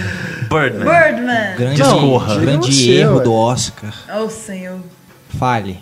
Olha, eu acho uma história muito interessante, né? Você ter o- os bastidores ali da, da questão da peça, a loucura do personagem, a questão do cara que, que já né, fez tudo que ele tinha que fazer, já perdeu tudo que ele podia e ainda continua tentando ir pra frente, do, do artista que tenta se reinventar para poder chegar em algum lugar, porque ele não tem mais perspectiva, né? Ele já tá vivendo dos, dos méritos passados, né? Ele vai ser o Birdman pro resto da vida. Fantasma, né? um fantasma, aquele bicho esquisito, né? Que fica o tempo todo atrás dele ali. A própria, meta- é, não só a metalinguagem, mas a relação toda com a carreira dele mesmo, assim. É, o próprio Michael Keaton, Michael que era o Keaton, Batman, Que né? tirou o papelzinho pra ganhar o Oscar de melhor ator e não conseguiu. E não ganhou, né? Sacanagem. Eu, eu acho muita coisa bacana no, no Birdman. Essa questão de ter ou não ter um plano sequência dele ser falso ou não, isso não, não, Não, me. é o maior do filme. É, não me chamou atenção. Eu, eu vi isso como, ah, beleza, é um elemento do filme, né? Se é verdade ou se não é verdade, daí. Tá lá, né? Não, se, não é se não verdade. faz falta, então. Então não precisava. Ah, mas. Ah, não mas acho que- bem- é bem gimmick. na Gimmick total, cara. A cena ficou bem realizada com. Acho que foi a opção do diretor. Eu vou fazer dessa forma. Pronto. Não quero chamar atenção pra isso. Eu quero fazer dessa forma. Mas a Pronto. opção tem que ter um motivo por trás. Não, nem Ah, sempre. Eu acho que nem sempre. Tudo tem que ter um motivo por trás. É o estilo do diretor. Ele gostou, ele achou legal. Não, eu até, até Assim, uma escolha sim. Agora não um motivo Fazendo- específico, eu acredito. Senão fazendo- qualquer sequência agora tem que ter uma explicação. Por que que foi feito dessa forma e não daquela? É, né? pode ser uma escolha. Mas isso É um que os motivo diretores específico. pensam, fazendo storyboards lá, eles pensam tudo. Mas é, ele queria dar um panorama, ele queria pegar o- a história inteira ali, o caminho inteiro naquele trecho e tudo mais. Então se É, justifica mas agora. vira Uma um gimmick, entendeu? Virar algo que tira a pessoa, a câmera dando cambalhota. Mas e... se fosse um plano de sequência real, você acha que teria mais valor? Não, seria um Não. gimmick de qualquer forma. também seria. é. Só que no caso de que é um plano de sequência falso, ainda é pior. É, ou Então, seja, funciona ruim já seria de qualquer jeito. Né? pessoas, pra outras já não. tá. Eu, eu acho assim, agora fazendo comentário sem ser chato, eu espero. Mas eu entendo até o motivo por trás do, dessa opção de fazer com plano sequência, até para ser porque o filme é metalinguístico. O filme fala sobre bastidores do teatro. Mas claro que está falando sobre cinema também. Né? Então, é, você, de certa forma, revelar a presença do dispositivo né, durante o filme, te, te falar assim, ó, a câmera está aqui o tempo todo, né, você perceber isso, sentir a presença dela, está relacionado né, com a intenção dele com o filme, de fa- fazer essa coisa metalinguística. É, tudo ali é falso, né? O Mas é também. aquilo. É necessário? Não é. Não é necessário. Ah, mas aí não cabe a mim decidir. hein? Não, não, não, isso aí, bem. Mas no caso vocês não acharam questão é o seguinte. Vocês acharam over. Não foi isso? É, eu acho que chama mais, pelo menos pra gente que está acostumado a ter esse olhar mais crítico, eu não sei pro público que tem um olhar é, do, do, do espectador ingênuo. Ou pros velhinhos do Oscar. É, muita gente nem percebeu isso. É, tem gente que, que realmente não vai se importar com isso, por- porque simplesmente não é, não identifica. Às vezes a pessoa não sabe nem o que é um plano de sequência. Você pergunta, ah, mas e o plano de sequência? Mas o que que é plano de sequência? Né? Tem esse tipo de público. Principalmente numa temporada de Oscar. E aí, para essas pessoas, a, a sensação né, de estar ali, de angústia, né? Eu tive alguns relatos assim de, de pessoas, é, de colegas que viram o filme, que não trabalham com crítica de cinema, essa sensação de angústia, né? De, de, de dar aquela coisa assim, ah, mas o, o filme não para o tempo todo, você ficar andando atrás do cara, né? E tudo. Então, ok, cumpriu a função. Mas eu, eu- eu- o que eu falo da necessidade ou não, e que eu e o Antônio aqui ficamos martelando nisso, né, de ser gimmick, é porque o filme funciona sem o plano sequência. Entendeu? É, esse ano eu, eu tive algumas aulas é, na, na UFMG de pós-graduação e um dos trabalhos que foram apresentados no seminário, né, no final do- da disciplina, inclusive disciplina ministrada pela nossa querida Ana Lúcia, Saudade, Ana Lúcia, meu Deus. foi sobre o Birdman. Né? Um trabalho muito bom, inclusive.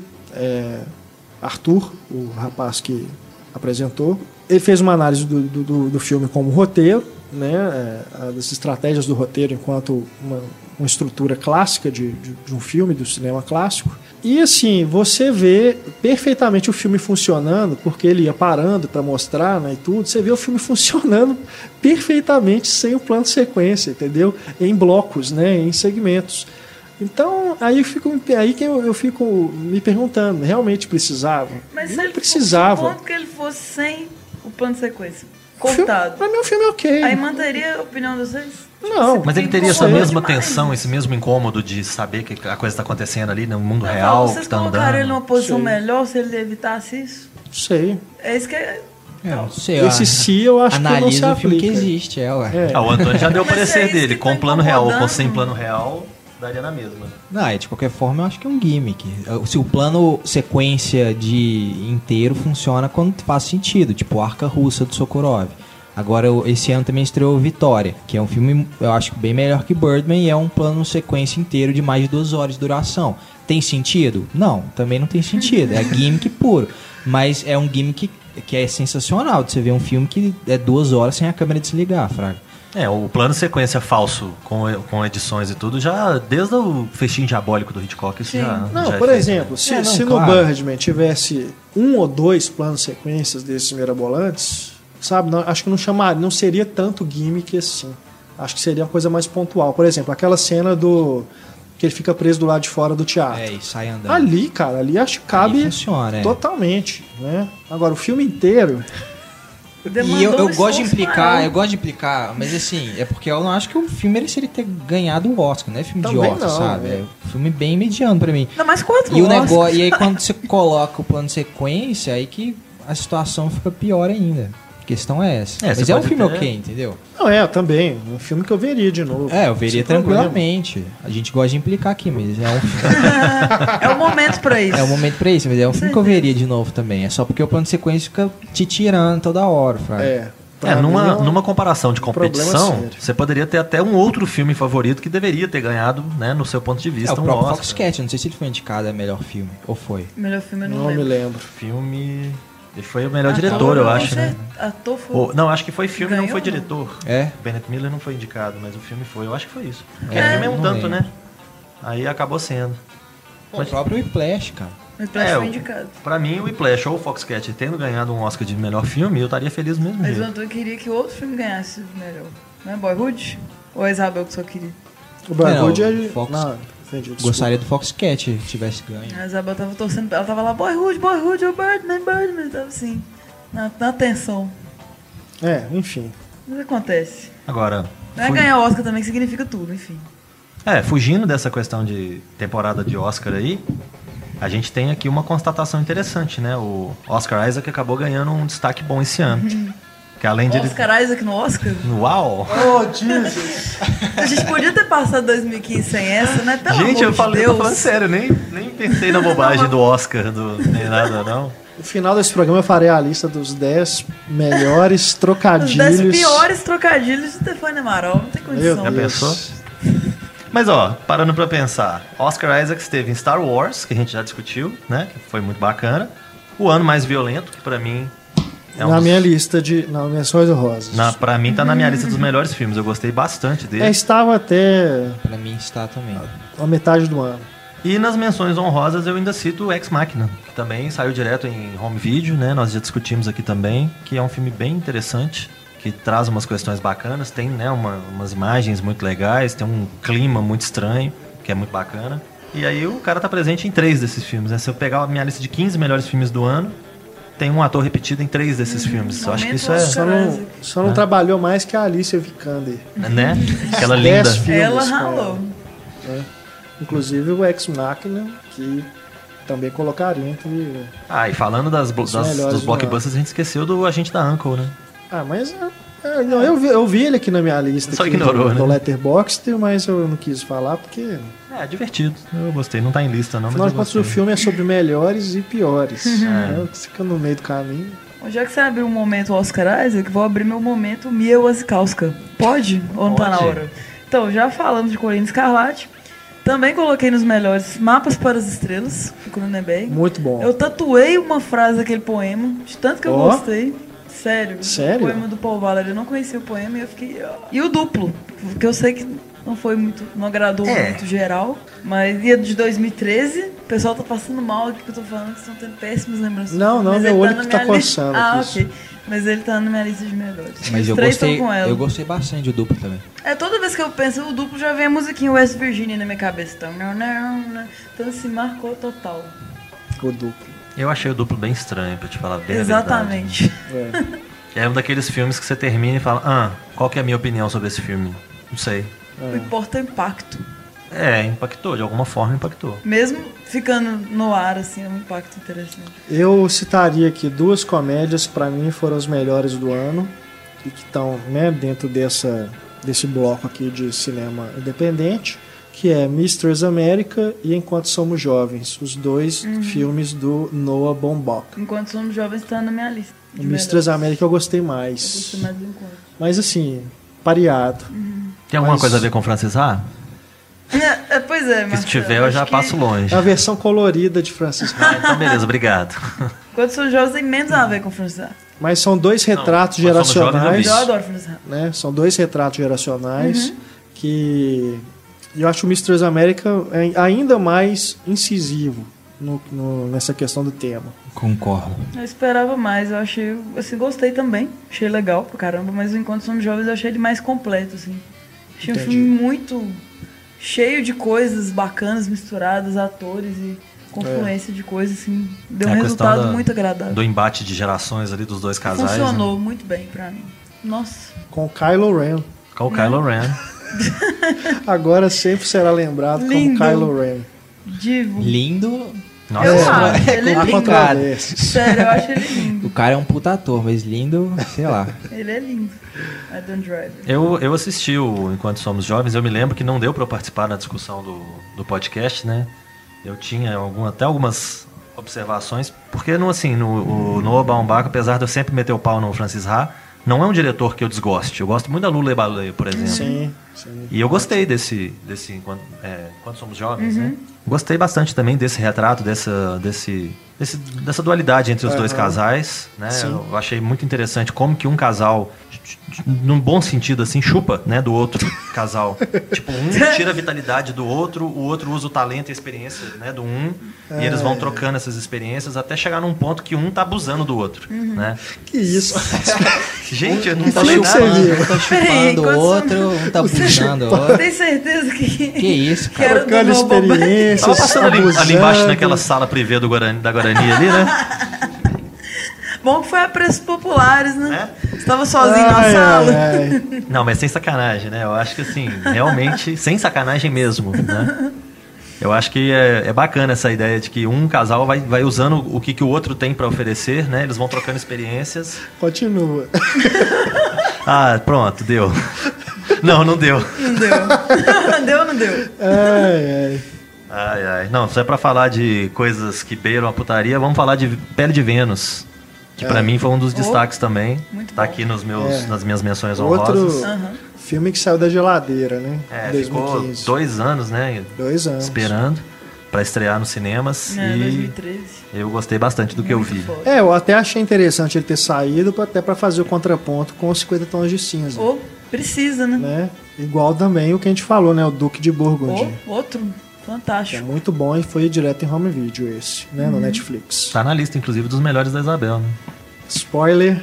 Ops. É, eu sei também a lista lá, lá, lá. Daqui a pouquinho a gente fala com a Isabel. Agora a gente falou de Inclusive, Oscar. Vamos acelerar aqui, que ela tá É. esperando a gente ligar. Um do Oscar que não mencionamos ainda é o Livre, que é de 2014 também, que surgiu esse ano que eu gostei muito. Tá entre os melhores. É, eu Reese gosto Witherspoon em seu melhor também. papel desde Segundas Intenções. Uau! Passando por Johnny Carter. Sim, É. exato. Gostei demais. É, Eu gosto, mas não acho nada assim. Até comprei o livro pra dar de presente. Oh. Ó, aqui eu gostaria de mencionar aqui só. Deixa o Antônio que... falar. Ô, Antônio. Ele quer falar? Precisamos falar com o Antônio. Tá só esperando a, a deixa. Eu só ia falar que sobre alguns filmes que não, provavelmente não estarão na lista de ninguém. Ó.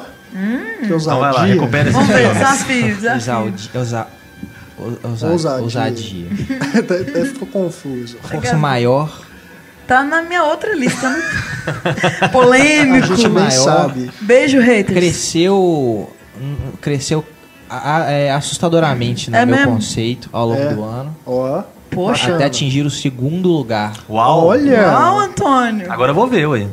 Pelo menos pra É desempatar. um filme que essa- eu gosto muito. Eu quero rever esse É um filme, filme que daqui ainda- a alguns anos. Eu ainda penso nele direto, vendo noticiário, outras coisas. Filme que desconstrói a estrutura familiar. Acorda tenso de noite, suado, preocupado. Exato. filme sobre expectativas de gênero, papéis em relacionamentos. Ó. Eu que quero é um rever, filme bem verdade. universal. Confesso que me atiçou a curiosidade. Ele, ele é- que ele é perturbador, eu tenho certeza. Se eu Ele quero é. ver ele em outro momento, mais pra frente, talvez eu goste. Coloquei Dívida de Honra do Tommy Jones. Muito bom. É outro filme que Hobbsman. cresceu Muito bastante. Mim. foda. Menções honrosas. E outra personagem feminina bem forte, Forte. né? É verdade. A Hilary Swan- Swank. E o motivo de discórdia dessa mesa, Love. Ah, que lindo! Do Minha menção honrosa. Ah, Como um fã inveterado, eu não poderia deixá-lo de fora. E coloquei um que também tem alguns problemas, mas que acho que de forma geral é um filme que eu gosto bastante, que é o Beasts of No Nation, do Fukunaga. ah, sim. Que a gente viu Netflix e tal. É bacana. Eu Que gosto eu dele. gosto bastante. É, o Frank também é um alterno que tá no meu top 10. Ah, o Frank eu me lembro, né? De quando a gente, Gostei demais. quando a gente discutiu. Filme alterno. Teve polêmica também? Não, ela defendeu o Acho filme que todo até. mundo gostou Ah, do é, Frank. todo Não, mundo Frank, gostou. todo mundo gostou, é. Mas, né? Faltou vir com a Stefania- máscara do Frank aqui, cabeça fazer falsa. machê ali fora. Trazer. Bom, eu destacaria ainda Rauha, do Lisandro Alonso. Muito bom. Muito bom, né? Fotografia brilhante. Filme, filme onírico, Filme intimista, É introspectivo, Nossa. reflexivo, né? reflexivo. Muito, Muito bom. bom. É, Winter Sleep, esse é um épico, né? De Grande filme. três horas de duração. Três horas. Altamente Mas premiado. assim, que me prenderam. Três horas que me prenderam. Os diálogos ali são fantásticos e a fotografia, então, nem se fala. Né? Tudo que o, o, o Hauha tem de é, silêncios, o Winter Sleep tem de é, verbarro- verborragia, né? Uhum. E são diálogos realmente muito bem escritos, né? E bem executados pelos atores. E Vício Inerente, Vício inerente, do é Paul verdade. Thomas Anderson. Tá em primeiro lugar na minha lista. Ó, Eu tava esperando que você fosse falar Eu, dele. eu peguei na repescagem É? semana passada. É um- Falei, não posso fechar o ano sem ver Vice Inerente. é uma boa que é o visto mesmo. É muito massa. Uhum. Neo Noir do Paul Thomas Anderson, que é um filme que é, é engraçado, é um filme é, com uma fotografia também maravilhosa, Uhum. né? Trilha sonora, as atuações estão soberbas.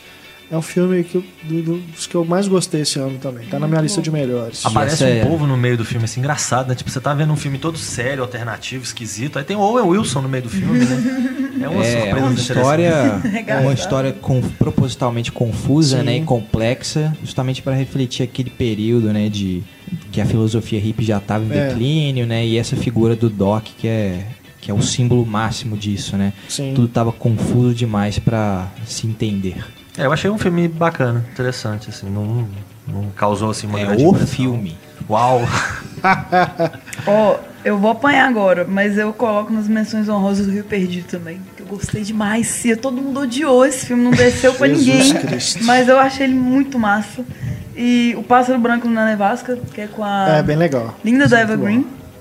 Gemma Bovary é um filme que é uma releitura de Madame Bovary, assim, totalmente moderna e interessantíssima, com a Gemma Atherton, que fez também o The Voices, que é um filme curioso, interessante, da diretora de Persepolis, a Marjane Stra- como Satrapi. esquecer o nome de Satrapi. Marjane Satrapi. Muito bom. E é isso, de alternas. Tá bom. Ah, não, Babadook, né? Terror fantástico. Aham. Também É, eu, eu destacaria aqui, não sei se vocês viram depois, acho que não, porque ele saiu de cartaz no- exa- exatamente no último, a última sessão que eu fui, que é o Adeus à Linguagem do Godard. Godard, né, o Godard 3D. Sim. E se ver esse filme sem ser em 3D, O retorno sentido. de Godard, tô brincando, mas é sério, ele, ele tá muito bem nesse filme. Ele fez, teve uma fase complicada, assim. E esse filme é diferente. É. Eu sinto uma nova fase do Godard que vai viver até os 150 anos. é pelo menos assim, das experiências cinematográficas, né? E isso o Godard é especialista em proporcionar. Foi uma das mais interessantes que eu tive numa sala de cinema este ano. Justamente pelo uso do 3D que ele faz, né? Realmente assim, problematizando o 3D é, de várias formas, várias maneiras, né? É um filme ensaio como outros do Godard. E é genial o cachorro dele É, narrando. e tal, Verdade. Então eu, eu destacaria também como um dos do- grandes lançamentos do ano, é, lançado em shopping, né, algo inusitado também. Não é, para mim, não é dos entre os 10 melhores do ano, mas uma das grandes experiências, sem dúvida. E eu ressalto outros dois aqui, só pra fechar a minha lista de menções honrosas, que são O Presente, Opa! do Joe Edgerton, que a gente discutiu no programa passado, The Gift, que é um suspense com um clima meio estranho, assim, que você não sabe direito o que está acontecendo, mas que é muito bem construído e chega num final bem interessante. Eu acho que é o E- suspense, sim, diria mais forte que eu vi esse ano. É, eu achei um dos destaques. E o a entrega The The Drop, Drop, com o Tom Hardy, muito maravilhoso. bom, muito, bacana. É um papel diferente, né, do que o Tom Hardy tem acostumado. Ele tem feito, né, muitos papéis diferentes. Isso é muito bacana para um ator e para quem tá acompanhando ele. E é um filme também com um clima meio estranho, que você de vez em quando não sabe direito o que, que tá acontecendo, mas que chega no final é bem satisfatório, bem amarrado. Eu achei bem interessante. Então, as minhas duas últimas menções de tudo que eu. dos 15 filmes que eu coloquei na lista aqui que ainda não tinham sido mencionados eram esses dois. Eu não falei do, de Chon Carneiro também. Que é uma- a segunda animação que eu mais gostei depois de Divertidamente. Eu ri demais desse filme, vi duas vezes também. É um filme que você pode levar a família inteira e, e é maravilhoso. Da criança recém-nascida ao vovô Sim, esclerosado. Mundo. exatamente. E tem a série também, eu quero ver a série agora do, do Carneiro. Muito bom. Um filme que cresceu em mim foi Sonhos e a Deriva, que eu coloquei nas menções honrosas também, sobre do William H. Macy. Eu gosto da trilha também. Eu tenho a trilha no computador. trilha é muito eu boa. Escuto com frequência. E todo o roteiro, né, aquela ideia que ele trabalha, eu acho Verdade. bem interessante. Corrente do Mal, acho que muita gente gostou também. Ah, né? sim. It O- Follows. It Follows. Fodão. Tá na minha lista de melhores, junto com A Visita. Nossa. A visita é massa, também gostei. Né? Qual posição você colocou a visita? Daqui a pouco a gente fala as a gente revela listas, vocês lista. descobrem. Mas, Mas- pra mim, né, são filmes que esta- estariam aí dentro do mesmo gênero Sim. que estão na minha lista de melhores. Meu Corrente último aqui da- e da- das menções é o Dois Lados do Amor. Que eu quero ver ainda ele separado, o Him and Her lá. Mas eu- ele me marcou, assim, eu achei ele bem pesado. É. Eleanor Rigby. Disappearance of Eleanor Rigby. Exato. Vamos nos aproximando do final do nosso podcast Melhores e Piores de 2015, agora com as listinhas de todo mundo. Opa! Os 10 melhores e 10 piores de cada um, mais menções honrosas. E desonrosas. E, desonrosas. Que horrorosos. Inaugurando aqui, né, as listinhas de final de ano, temos o prazer, mais uma vez, de receber a Isabel Wittmann, que escreve a coluna Vestindo o Filme e é autora do blog Estante da Sala. Ei, Isabel, joia? Olá, tudo bem? Isabel, que participou de vários papos de redação né, ao longo de 2015, também esteve aqui conosco né, na redação. Que honra, diretamente de Manaus. Né? Ela usou o teletransportador do Star Trek Por isso que ela tem uma e vida veio pra cá. Isabel, suas listinhas de melhores e piores de 2015. Bom, a de melhores a gente já tinha conversado no meio do ano e Mad Max estava no meu primeiro lugar então e nada mudou de lá pra cá. Mad Max Estrada da Fúria continua sendo o melhor filme do ano pra mim. Eu acho que não teve nada que tirasse ele dessa posição. E mas depois disso, assim, outros filmes mudaram bastante, né? Então, seguindo a lista, além de Mad Max, eu incluí Divertidamente, que eu ainda não tinha assistido quando a gente fez a, a lista do meio do ano e gostei bastante. Acima das Nuvens, é, o Blind, que foi até uma recomendação da Estefânia, e eu é. agradeço muito, porque Não eu falamos assisti ainda. semana passada e já entrou na minha lista. Maravilhoso. É muito bom. Ex Machina, uma boa surpresa desse ano. É, Mistress America, do Baumbach. E a Greta Gerwig está se mostrando uma ótima roteirista. Gostei muito do texto do filme. É, Selma, A Pele de Vênus, que a gente comentou bastante também, né? Muito bom. O Duque de Burgundy, que nós falamos no último papo de redação. Sim. E por último, a surpresa do ano pra mim foi Star Wars. Aí. É Tem ma- porque Ah. geralmente eu não sou uma pessoa muito de Star Wars. Eu sou mais de Star Trek. É, inclusive o meu primeiro contato com, com o cinema em cena para colaborar foi por causa do Star Trek, além da escuridão, né? E gostei muito do, do, do filme do, do Star Wars, embora tenha tido algumas críticas, vocês devem ter discutido sobre o fato de ser muito similar com o episódio 4, mas eu ainda assim achei que foi um ótimo filme para retomar a franquia. E Joia. algumas menções honrosas para mim foi é, Força Maior, achei muito bom, desculpa Stefania. que horas ela volta, é, Garotas, é, Corrente do Mal. é, Esse Garotas não é o brasileiro, não, né? É, tem um brasileiro. É o não, francês. não, é o da Celine Sciamma, a mesma diretora do Tomboy. Não, é assim, não, não é nem por, eu não vi nenhum dos dois. É, não sei Aham. nem se o brasileiro é bom ou ruim, não. É porque, não como sei, não, é, eu não, mas acredito eu que não tenha tá? chegado aí em Manaus, né? E. Ah, o Livre, eu gostei. é, Colina Escarlate. É, tivemos bons filmes blockbuster, né? Além de Star Wars e do Mad Max, tem Perdido em Marte, Missão Impossível, né? E eu tenho um filme pequenininho que foi lançado direto em vídeo alguns meses atrás aqui no Brasil, um filme britânico que é uma gracinha, que é Orgulho e Esperança, que também entraria nas minhas menções honrosas. E é isso. É, estou surpreso de a Colina Escarlate não estar entre os melhores, mas tudo É, eu bem. fui a mais lover aqui do É. filme. É, eu, eu gostei muito da direção de arte do filme, e mas eu, assim, pra entrar no top 10, realmente eu tenho alguns poréns como o terceiro ato dele que fizeram ele descer um pouco no ranking. Mas eu acho que ele ainda entra como menção honrosa facilmente. Onde está Magic Mike na sua Pois lista? é, não, eu tô, estou esperando aqui. Não, Magic Mike é um filme que eu tenho vários problemas. Ah, mas- ele, ele entraria num top 25, digamos assim. Mas eu reitero que é a melhor cena do ano, a cena da dancinha no mercadinho lá. Isso aí. Com as Ruffles. É.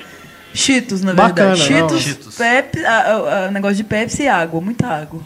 Boa lista, né? E algumas indicações interessantes que eu irei procurar, filmes que ainda não assisti. E piores.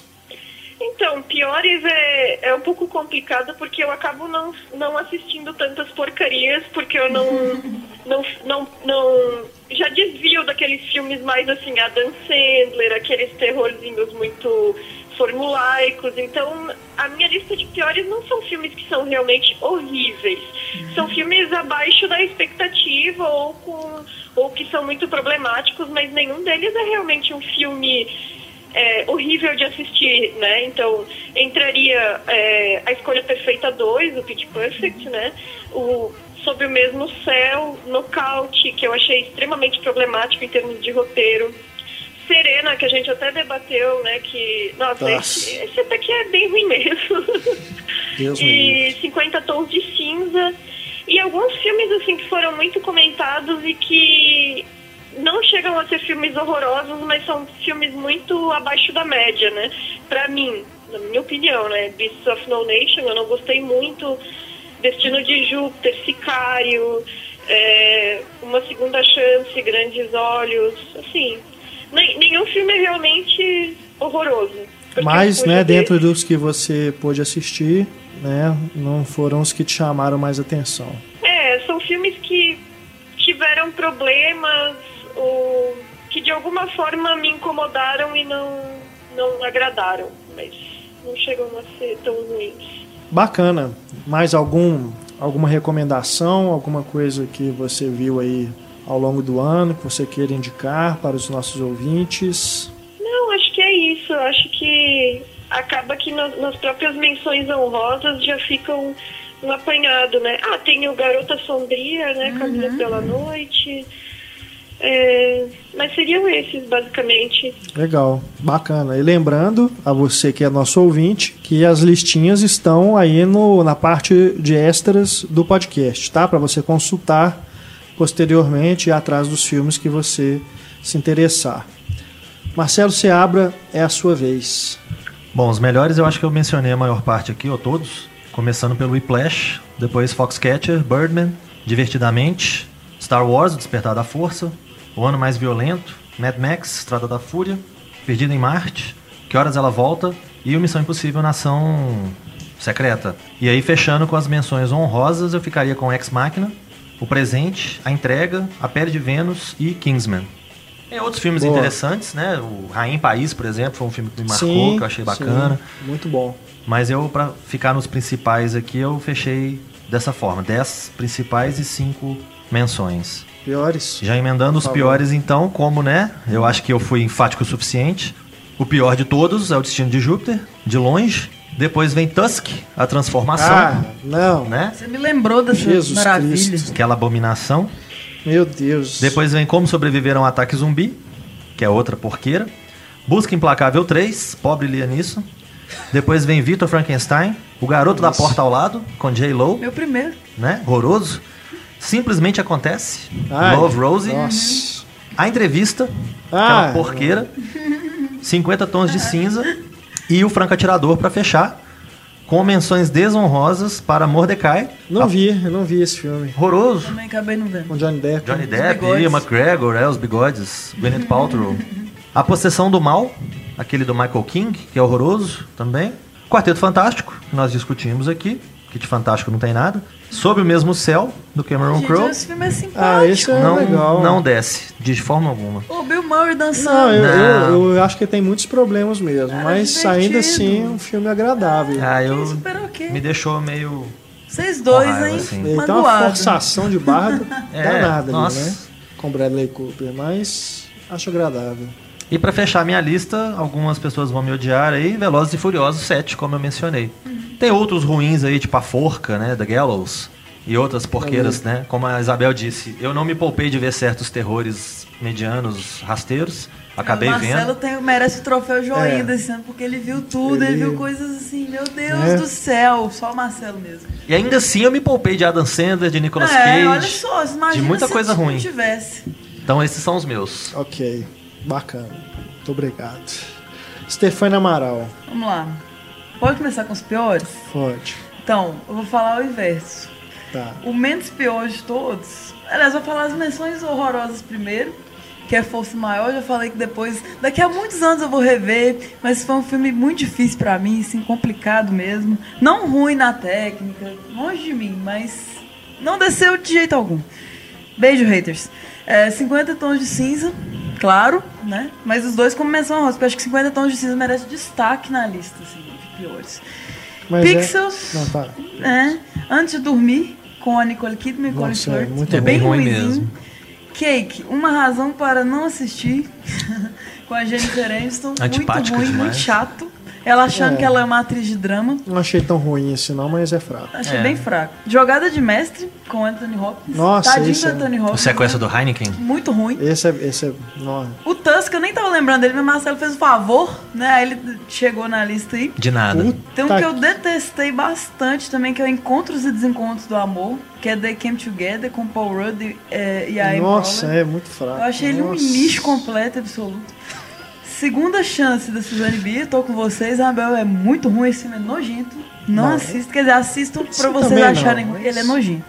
É, sétimo Filho, triste pela Julianne Moore, né, Jeff Bridges. Destino de Júpiter, Opa! claro, tem que chegar no, no auge da lista. É, Exorcistas do Vaticano, esse nem Marcelo viu. Não vi. Esse, Esse- foi uma indicação, porque é só pra deixar a coisa pior. Me poupei. Falaram assim, você quer ver um filme de terror, vê Exorcistas do Vaticano. Cara, Indicação é uma de comédia. Indicação não de vou quem? falar, você Pra não é, queimar o tipo- filme do amigo, né? Pois é, mas falaram que era um filme de terror bom, e, o filme é Ah. engraçado de tão ruim, assim. Dependendo, acaba a A amizade. única coisa, pois é. a Deve ser tipo o coisa- Michael King. Não, mas é uma pessoa assim mais distante. Ah. É, a única coisa que eu salvaria do Exorcismo Vaticano é a atriz Olivia Taylor Dudley, que eu acho ela linda e tal, acho que ela promete, assim, mas ela é só linda mesmo. O filme é uma desgraça. E o pior filme de 2015 é O Garoto da Casa ao Lado. Tô com você. né? Nossa. Eu J-Lo. xinguei demais no meu blog lá. Na época eu ainda escrevi no blog, no Cartas à Cris 2 WordPress. Xinguei loucamente, assim, porque ele merece o pior. Perda de Jesus. tempo completa e absoluta. Ridículo. Agora os melhores, né? Falar de coisa boa. Vamos lá. É... Refresque nosso, Vamos falar de TechPix. nossos Fala de ânimos. TechPix. Décimo lugar, Divertidamente. Tem como gostar. Nono, Livre. Oito, Enquanto Somos Jovens. Sete, Frank. Seis, O Duplo. Cinco, A Colina Escarlate. Quatro, Mapas para as Estrelas. Três, Mad Max. Dois, Blind. Incrível, absoluto, maravilhoso assistir assim, repetidas vezes. E Birdman. É o Aê! ganhador do Oscar 2015. Muito bom. Ok. Sim. E as menções honrosas? As menções honrosas, meu Deus, eu sabia que tava esquecendo. A Pele de Vênus, Corrente do Mal, Babadook, A Travessia, Garota Sombria Caminha pela Noite, Sean Carneiro, Gemma Bovary, Gemma Bovary, Jean melhor, Bovary, por favor. Pássaro Branco na Nevasca, Love, Rio Perdido e O Presente e Dois Você Lados do falou tanto do Rio Perdido que achei que era, tava Não, nos é- melhores. Tá nas menções. Tá nas menções. E, o- e os dois lados do amor que eu falei por último. É isso. Ah, eu adoro esse programa. Pena que tá acabando. Achei legal que entrou o duplo. Entrou quem? O duplo. Tem que... É importante. Antônio Tinoco, a sua vez. Vamos lá, melhores, vice inerente, força maior, Foxcatcher, Ó, dívida de honra, love, Love. expresso da manhã, o ano mais violento, Beasts of No Nation, Ex Machina e Star Wars fechando aí os top 10. Menções honrosas, Sonhos da Deriva, Mad Max, Divertidamente, Whiplash, Corrente do Mal, O Duque de Burgundy, A Gangue, Garota Sombria Caminha pela Noite e Dois Dias Uma Noite. Piores, 50 tons dois de... dias. Dois É Dias Uma Noite, qual? Marion Ah, é. Simão Dardenne. Achei que Irmãos da Ardenne, é muito bom mesmo. Vai, verdade. Ah, É. Sou um fã deles. achei que, você- que ele ia estar nos 10, menos mal. Ele tava no meio do ano, acabou sendo rebaixado, mas está nas menções. Joia. Ela é uma excelente atriz. Piores 50 tons de cinza, Exterminador do Futuro, Quarteto Fantástico, Amaldiçoado, é com? Daniel Radcliffe. Horns? Ah, aquele. Não, gostei pra caramba. Esqueci Direto dele. em Gostei tanto que. Não, mas é sério, ele é legal. Sete Dias Sem Fim com Kylo Ren, Antes de Dormir, Tusk. que é? Sete dias sem eu fim? gostei desse A gente filme, viu o. Kylo Ren com o Mesmo- Jason Bateman, Isso. Ninguém Ah. gostou, só eu. Jane Ah, Fonda, aquele. Foi Jane aquele Fonda. horrível. Achei É, saiu direto em home video. Ele é também. engraçadinho. Horrível aquele filme. Engraçadinho, gente. Não é? É, Deus me livre. Antes de Dormir, Tusk, Chap, Ted 2 e Aliança do Crime. Chap. Mas é aquele negócio, que nem Isabel, também deixei de ver muita coisa ruim, então acaba que esses Chap assim entra, mas tá longe de ser o filme igual Péssimo, 50 tons de né? cinza. E menções desonrosas também, entra Nocaute, entra aquele Promessas de Guerra com o Russell Crowe. E é isso. Ok. Bom, eu vou começar pelos piores. É, a entrevista, pra mim, é a pior coisa que eu vi esse tá ano, falando- de ah, tá. longe. Falando do pior pra. É, Tá. pra mim é o pior de todos, disparado. né? Bosta, James Franco, bosta, é bosta, bosta, bosta. Que bosta! Isso desabafa, que bosta solta. de filme. Odeio esse Solta filme. sem rancor, 2016. Pobre James Franco, porque Né? eu gosto de James Franco. Não, mas James Franco fez uma tatuagem Mas, da Emma Button, velho, no pescoço. O que aconteceu com ele? Tá muito esquisito. Ele- Tudo bem que ela é legal, mas no pescoço. Não, é. Esse filme, pra mim, é uma mancha É um que não dá pra tirar. Impagável. É horrível. 50 Tons de Cinza, também outra porcaria. Sétimo Filho. Exterminador do Futuro, Gênesis, né? Algo assim que é pra estragar, né? Uma franquia que já já estava bem detonada, né? É. Então é pra jogar pá de cal mesmo. Segredo dos Seus Olhos, refilmagem. Nossa, eu me poupei desse. Olhos da Justiça, né? O título. Assim, totalmente Nicole dispensável. Kidman tá foda, né? Tá fazendo altos piores aí, o antes de dormir. Pois é, rolou até uma discussão aqui no podcast de Grace que de ela Mônaco. de que ela não estaria tão ruim assim, mas a gente tá vendo Ah, é. que esse ano não Quase se salvou em nada, né? Com os, com os piores. Grace de Mônaco. Antes de Dormir e Olhos da Justiça, Foda. né? Por favor, retorne. Troféu pepino pra ela. Nossa. Eu- esse aqui eu, eu tô lendo a minha lista direto do Letterboxd, tá? Desculpem, então os títulos estão em inglês, alguns eu não estou lembrando. Como que se chama The Lazarus Effect? Vocês lembram? Renascida do Inferno, Renascida né? do Exato. Inferno. Com Olivia Wilde. também Bem uma ruizinho. bosta também. É... Good People. Tô vendo ali outro James Franco. Good Que People. ensinou as pessoas, né, o valor do dinheiro. É. Nossa. Horrível também. Né? Mais uma mancha aí no, no currículo do James Franco. Pixels, né? O Adam Sandler aí, para manter a tradição. Antes de dormir. E o do Mr. Heineken lá. É, kidnapping. É, peraí que eu tenho o título Vocês falaram, aqui, eu velho. esqueci, minha cabeça tá É, Jogada de mestre. Jogada de mestre, né? Também muito fraco. Menções desonrosas, é, operações especiais com a Cleo Pires, a teoria de tudo, é, oscarizável aí, né? Que é um- uma lástima. Invencível, é isso, da Angelina Jolie, né? Trama de guerra os mais clichês possíveis. O jogo da imitação, também dos oscarizáveis, não gostei Ganhou até nada. roteiro, né? É. incrível como é que ganha o roteiro.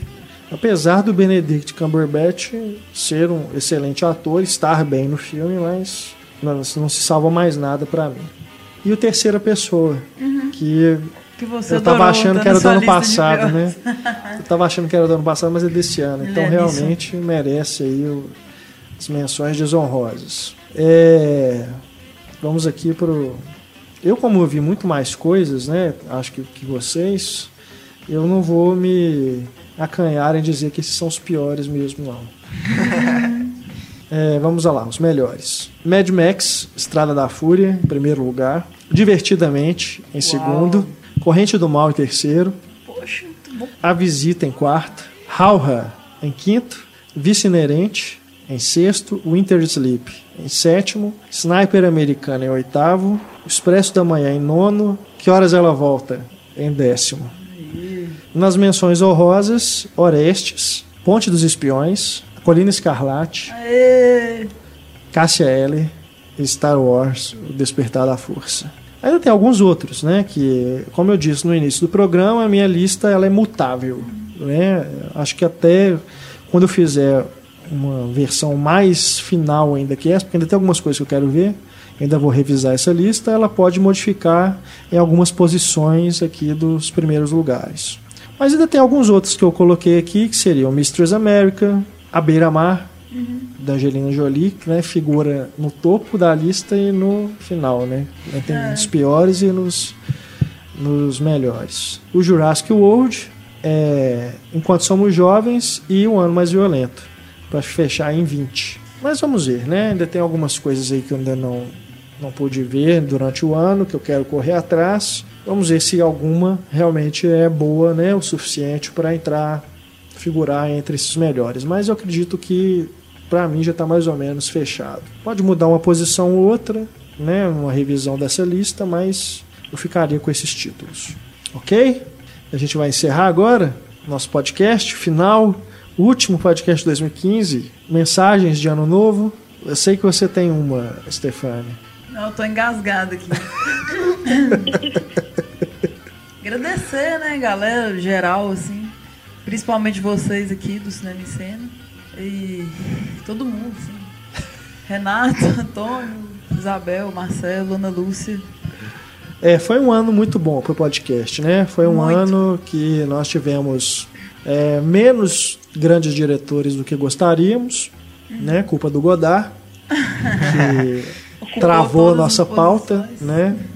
Durante o segundo semestre quase inteiro, achar inteiro, né? Nossa. Mas a gente gostaria de ter feito outros, né? Nossa lista ela, de, de diretores ela é enorme, né? Gostaríamos de ter feito mais. Mas a série Grandes Filmes acho que foi um grande ganho, né? Teve um- uma boa recepção e acho que as discussões foram muito interessantes. É, gostaríamos de ter tido mais Ana Lúcia no programa Nossa, por favor. né? Mas infelizmente ela muito ataref- atarefada, né, na, na UFMG, não pôde participar de mais programas. Ela inclusive, né, sempre se manifestando é, para a gente, né, nas redes sociais, lá nos bate-papos, que está com saudade do podcast e tudo. Então é uma pena mesmo que a gente não pôde contar com ela mais vezes. Mas é isso, acho que o programa é, amadureceu, né? As nossas discussões aqui, elas, mesmo nos papos de redação, né, envolvendo os lançamentos, elas foram frutíferas, né, para ambos os lados. O Antônio acredito que está feliz que eu não coloquei Love entre os piores filmes do ano. Com certeza, eu Estou também estou muito feliz. Achei que ele até ia casar com o meu, o seu A Visita e ia casar com o meu Love em quinto lugar. Quase. Mas, enfim.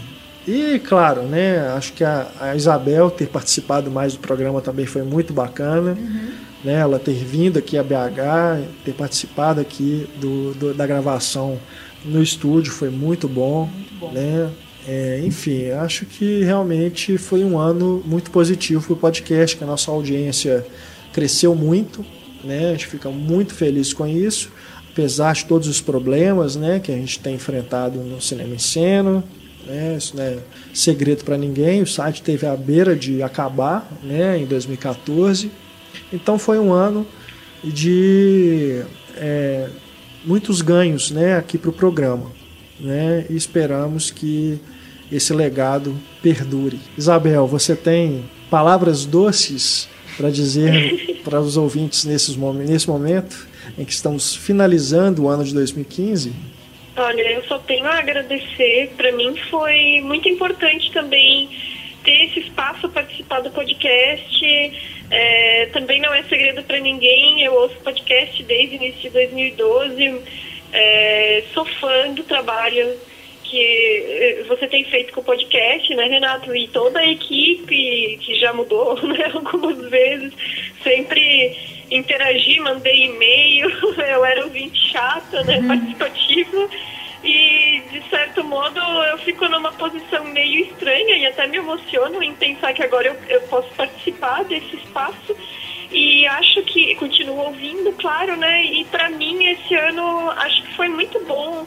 É, teve muitos temas interessantes no, no programa como um todo, né? Gostei de ter participado pessoalmente. Agradeço muito os ouvintes pelos feedbacks, pelos comentários e, e por é, permanecerem né, junto com o podcast e permitirem assim que o programa só crescesse e só melhorasse. Eu, eu fico muito feliz assim com com o que está sendo feito no, no, podcast do Cinema em Cena. É, agradecimento especial para o feedback mesmo, que é muito bom. Mesmo quando é negativo, em alguns casos é importante assim, a gente ter um retorno. Do... Sem dúvida nenhuma. Claro, claro. Que os ouvintes estão achando o que está acontecendo, ou dos leitores também das nossas colunas, né? Então, a participação é fundamental.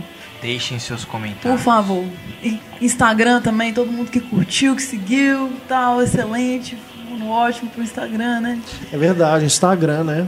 Que a gente não tinha o é. Instagram e realmente começou a ser alimentado pela nossa querida Stefania. Muito legal. Antônio Tinoco. E a sua mensagem de final de ano? Pô, saúde, né? Paz para todo mundo. Paz para os povos das nações e é. felicidade. Só agradecer a todo mundo, Isabel. Acho que a participação dela foi ponto alto desse papo, dos papos de redação. Oh. É. Poxa, não, ai, nossa, obrigada. e a Isabel escuta mesmo, porque ela fala assim, ó, foi muito legal o podcast todos, ela escuta todos. Ela, é. além de participante, ela é uma fã nossa, assim. Como? É, isso é... Você continua fã, é isso que eu tô falando, que você escuta mesmo. Ah, sim, eu Cortando ouço Antônio todos aqui. os podcasts. É, não, isso é ótimo. Agradecer a presença de todo mundo que passou aqui, né? Verdade, né? Renê, Marcelo, Miranda, Marcelo Miranda, Ana é. Lúcia, que a gente falou, né? Não cansamos de falar dela. É, é. alguns convidados, né, que a gente teve. O Pedro Veras, é, todo mundo é. que passou. Ana, Ana Carolina Cunha, uhum. Sabrina. Sabrina, né? migaça. Várias pessoas, né, que ajudaram a engrandecer os debates. É, né? Sem elas não teria uhum. sido tão proveitoso né, para a gente também como participante, né, porque a gente é debatedor, mas a gente também está participando aqui da discussão e aprendendo junto. Com certeza. Né? Vamos aprender demais. É. E o Marcelo. Ei, Marcelo Seabra que já teve que sair, né, devido a seus compromissos é, como espião, uhum. né, ele que é agente secreto, mas a gente deixa aqui nosso muito obrigado ao Marcelo, que cede seu tempo né, é, para participar aqui do programa. Marcelo, para quem não sabe, ele trabalha em outro lugar, ele, ele dá uma fugida né, no horário de almoço ele é dele. secreto, igual o Renato falou. Para vir participar aqui. Não faz do... ideia do que, que ele faz, mas ele não trabalha. Não fazemos ideia. Mas ele dá uma escapulida lá do serviço dele, vem aqui no horário do almoço dele, uhum. né? Às vezes até extrapola do tempo. É. E ele continua aqui com a gente, participando do Papo de Redação também esteve conosco, né, no De Volta para o Futuro, no Star Wars, hoje no Melhores e Piores. É realmente um parceiraço. Desde e a, gente, a primeira edição, né? Desde o primeiro Papo de Redação, ele está aqui no, no podcast e já havia participado de outros programas temáticos antes. Né? O Marcelo, que tem uma história com cinema e cena, foi estagiário aqui, enfim, colunista também. E é sempre um prazer e uma honra é, ter a presença né, desse cara que conhece tanto de cinema, tem opiniões é, sempre. É, como é que eu vou dizer? Tô brincando, viu, Marcelo? Mas é, vocês lendo aí o Pipoqueiro, vocês têm acesso também às críticas do, do, do Marcelo e é um grande amigo também, né? Um- que a gente sempre está conversando aí e né, Encontros no Cerveja em Cena. Exato, né? É realmente uma parceria que dá muito certo, Ou- né? E não posso deixar de agradecer também ao Eduardo, Eduardo Garcia, nosso mestre da edição, né, que também cede seu tempo, né, para poder fazer a edição e a mixagem do programa, trabalhando às vezes de madrugada. Eu fico preocupado com o Eduardo. Feriado. Recebo lá no meu e-mail, né, no arquivo do, do podcast, às 4 horas da manhã. Eu falo assim: Meu Deus do céu, Eduardo, até agora. Se eu não me engano, no ano no passado ele podcast." falou que vi- a virada dele, ele tava Que eu isso, tô não. romantizando, Aí- mas teve uma situação assim. Esse ano, pelo menos, eu garanto que não, porque o programa já tá no ar antes da virada. Vai dar pra descansar de Tiquinho. Muito bom. Mas Eduardo, sem dúvida, é uma parceria que deu muito certo também, né? E é também amigo de cerveja. Cerveja em Cena. Valeu. Valeu. E é isso, a gente vai se despedindo, né, neste ano de 2015. Vamos encerrando aqui nossos trabalhos e esperamos que 2016 seja um ano de filmes ainda melhores e menos piores filmes, né? Que seja cada vez mais difícil elaborar uma lista de piores filmes Que é muito divertido, mas. e que seja mais difícil elaborar de melhores, né? Tá Desafios. tendo aí várias opções boas no mercado. É um ano que promete muitas coisas boas, Sim, né? os lançamentos estão quentíssimos, é surpreendente. Tem coisa até Exatamente. dezembro, assim. Já estamos aí, né? Chegando em janeiro, tem aí a temporada de Oscar, filmes né, interessantes chegando. Já começamos o ano com Tarantino, Pois é. Snoopy. Snoopy. Não aguento mais esperar. Não aguento mais esperar. Chega 2016. né? Não exatamente um filme de Oscar, né? É, Sim. Tem o filme do Warcraft, cara. Do jogo, assim, que tem 10 anos que eu tô ouvindo o meu namorado É. e os nerds todos. Ai, meu Deus, esse filme do Warcraft. Depois de 10 anos ele vai sair finalmente em junho. é o Chateau dos Nerds. Exatamente, eu lembrei disso. Tem um novo filme do diretor de Birdman. É Sim, verdade. o O Regresso. Regresso. É Tom Hardy, talvez o Oscar do DiCaprio. Esse é um né? filme que tem três horas também. Não, isso acho que não. É só o Tarantino. Tarantino tem três horas, né? É o filme que tem a cena É. do urso. É. Não, e teremos aí, ao longo do ano, Batman vs Superman, Capitão América Guerra Civil, Star Wars Rogue Nation. Não, Rogue Exato. Nation não. Rogue One. Rogue One, né?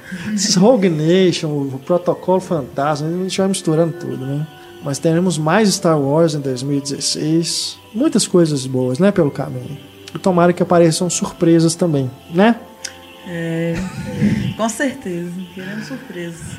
Então é isso. Nosso e-mail continua à disposição de você, querido ouvinte, no cinema@cinemaencena.com.br. Tem também as redes sociais, Instagram, Facebook, Twitter. Deixamos aqui o nosso abraço para você, nosso muito obrigado pela audiência e o desejo de um feliz 2016. Tchau.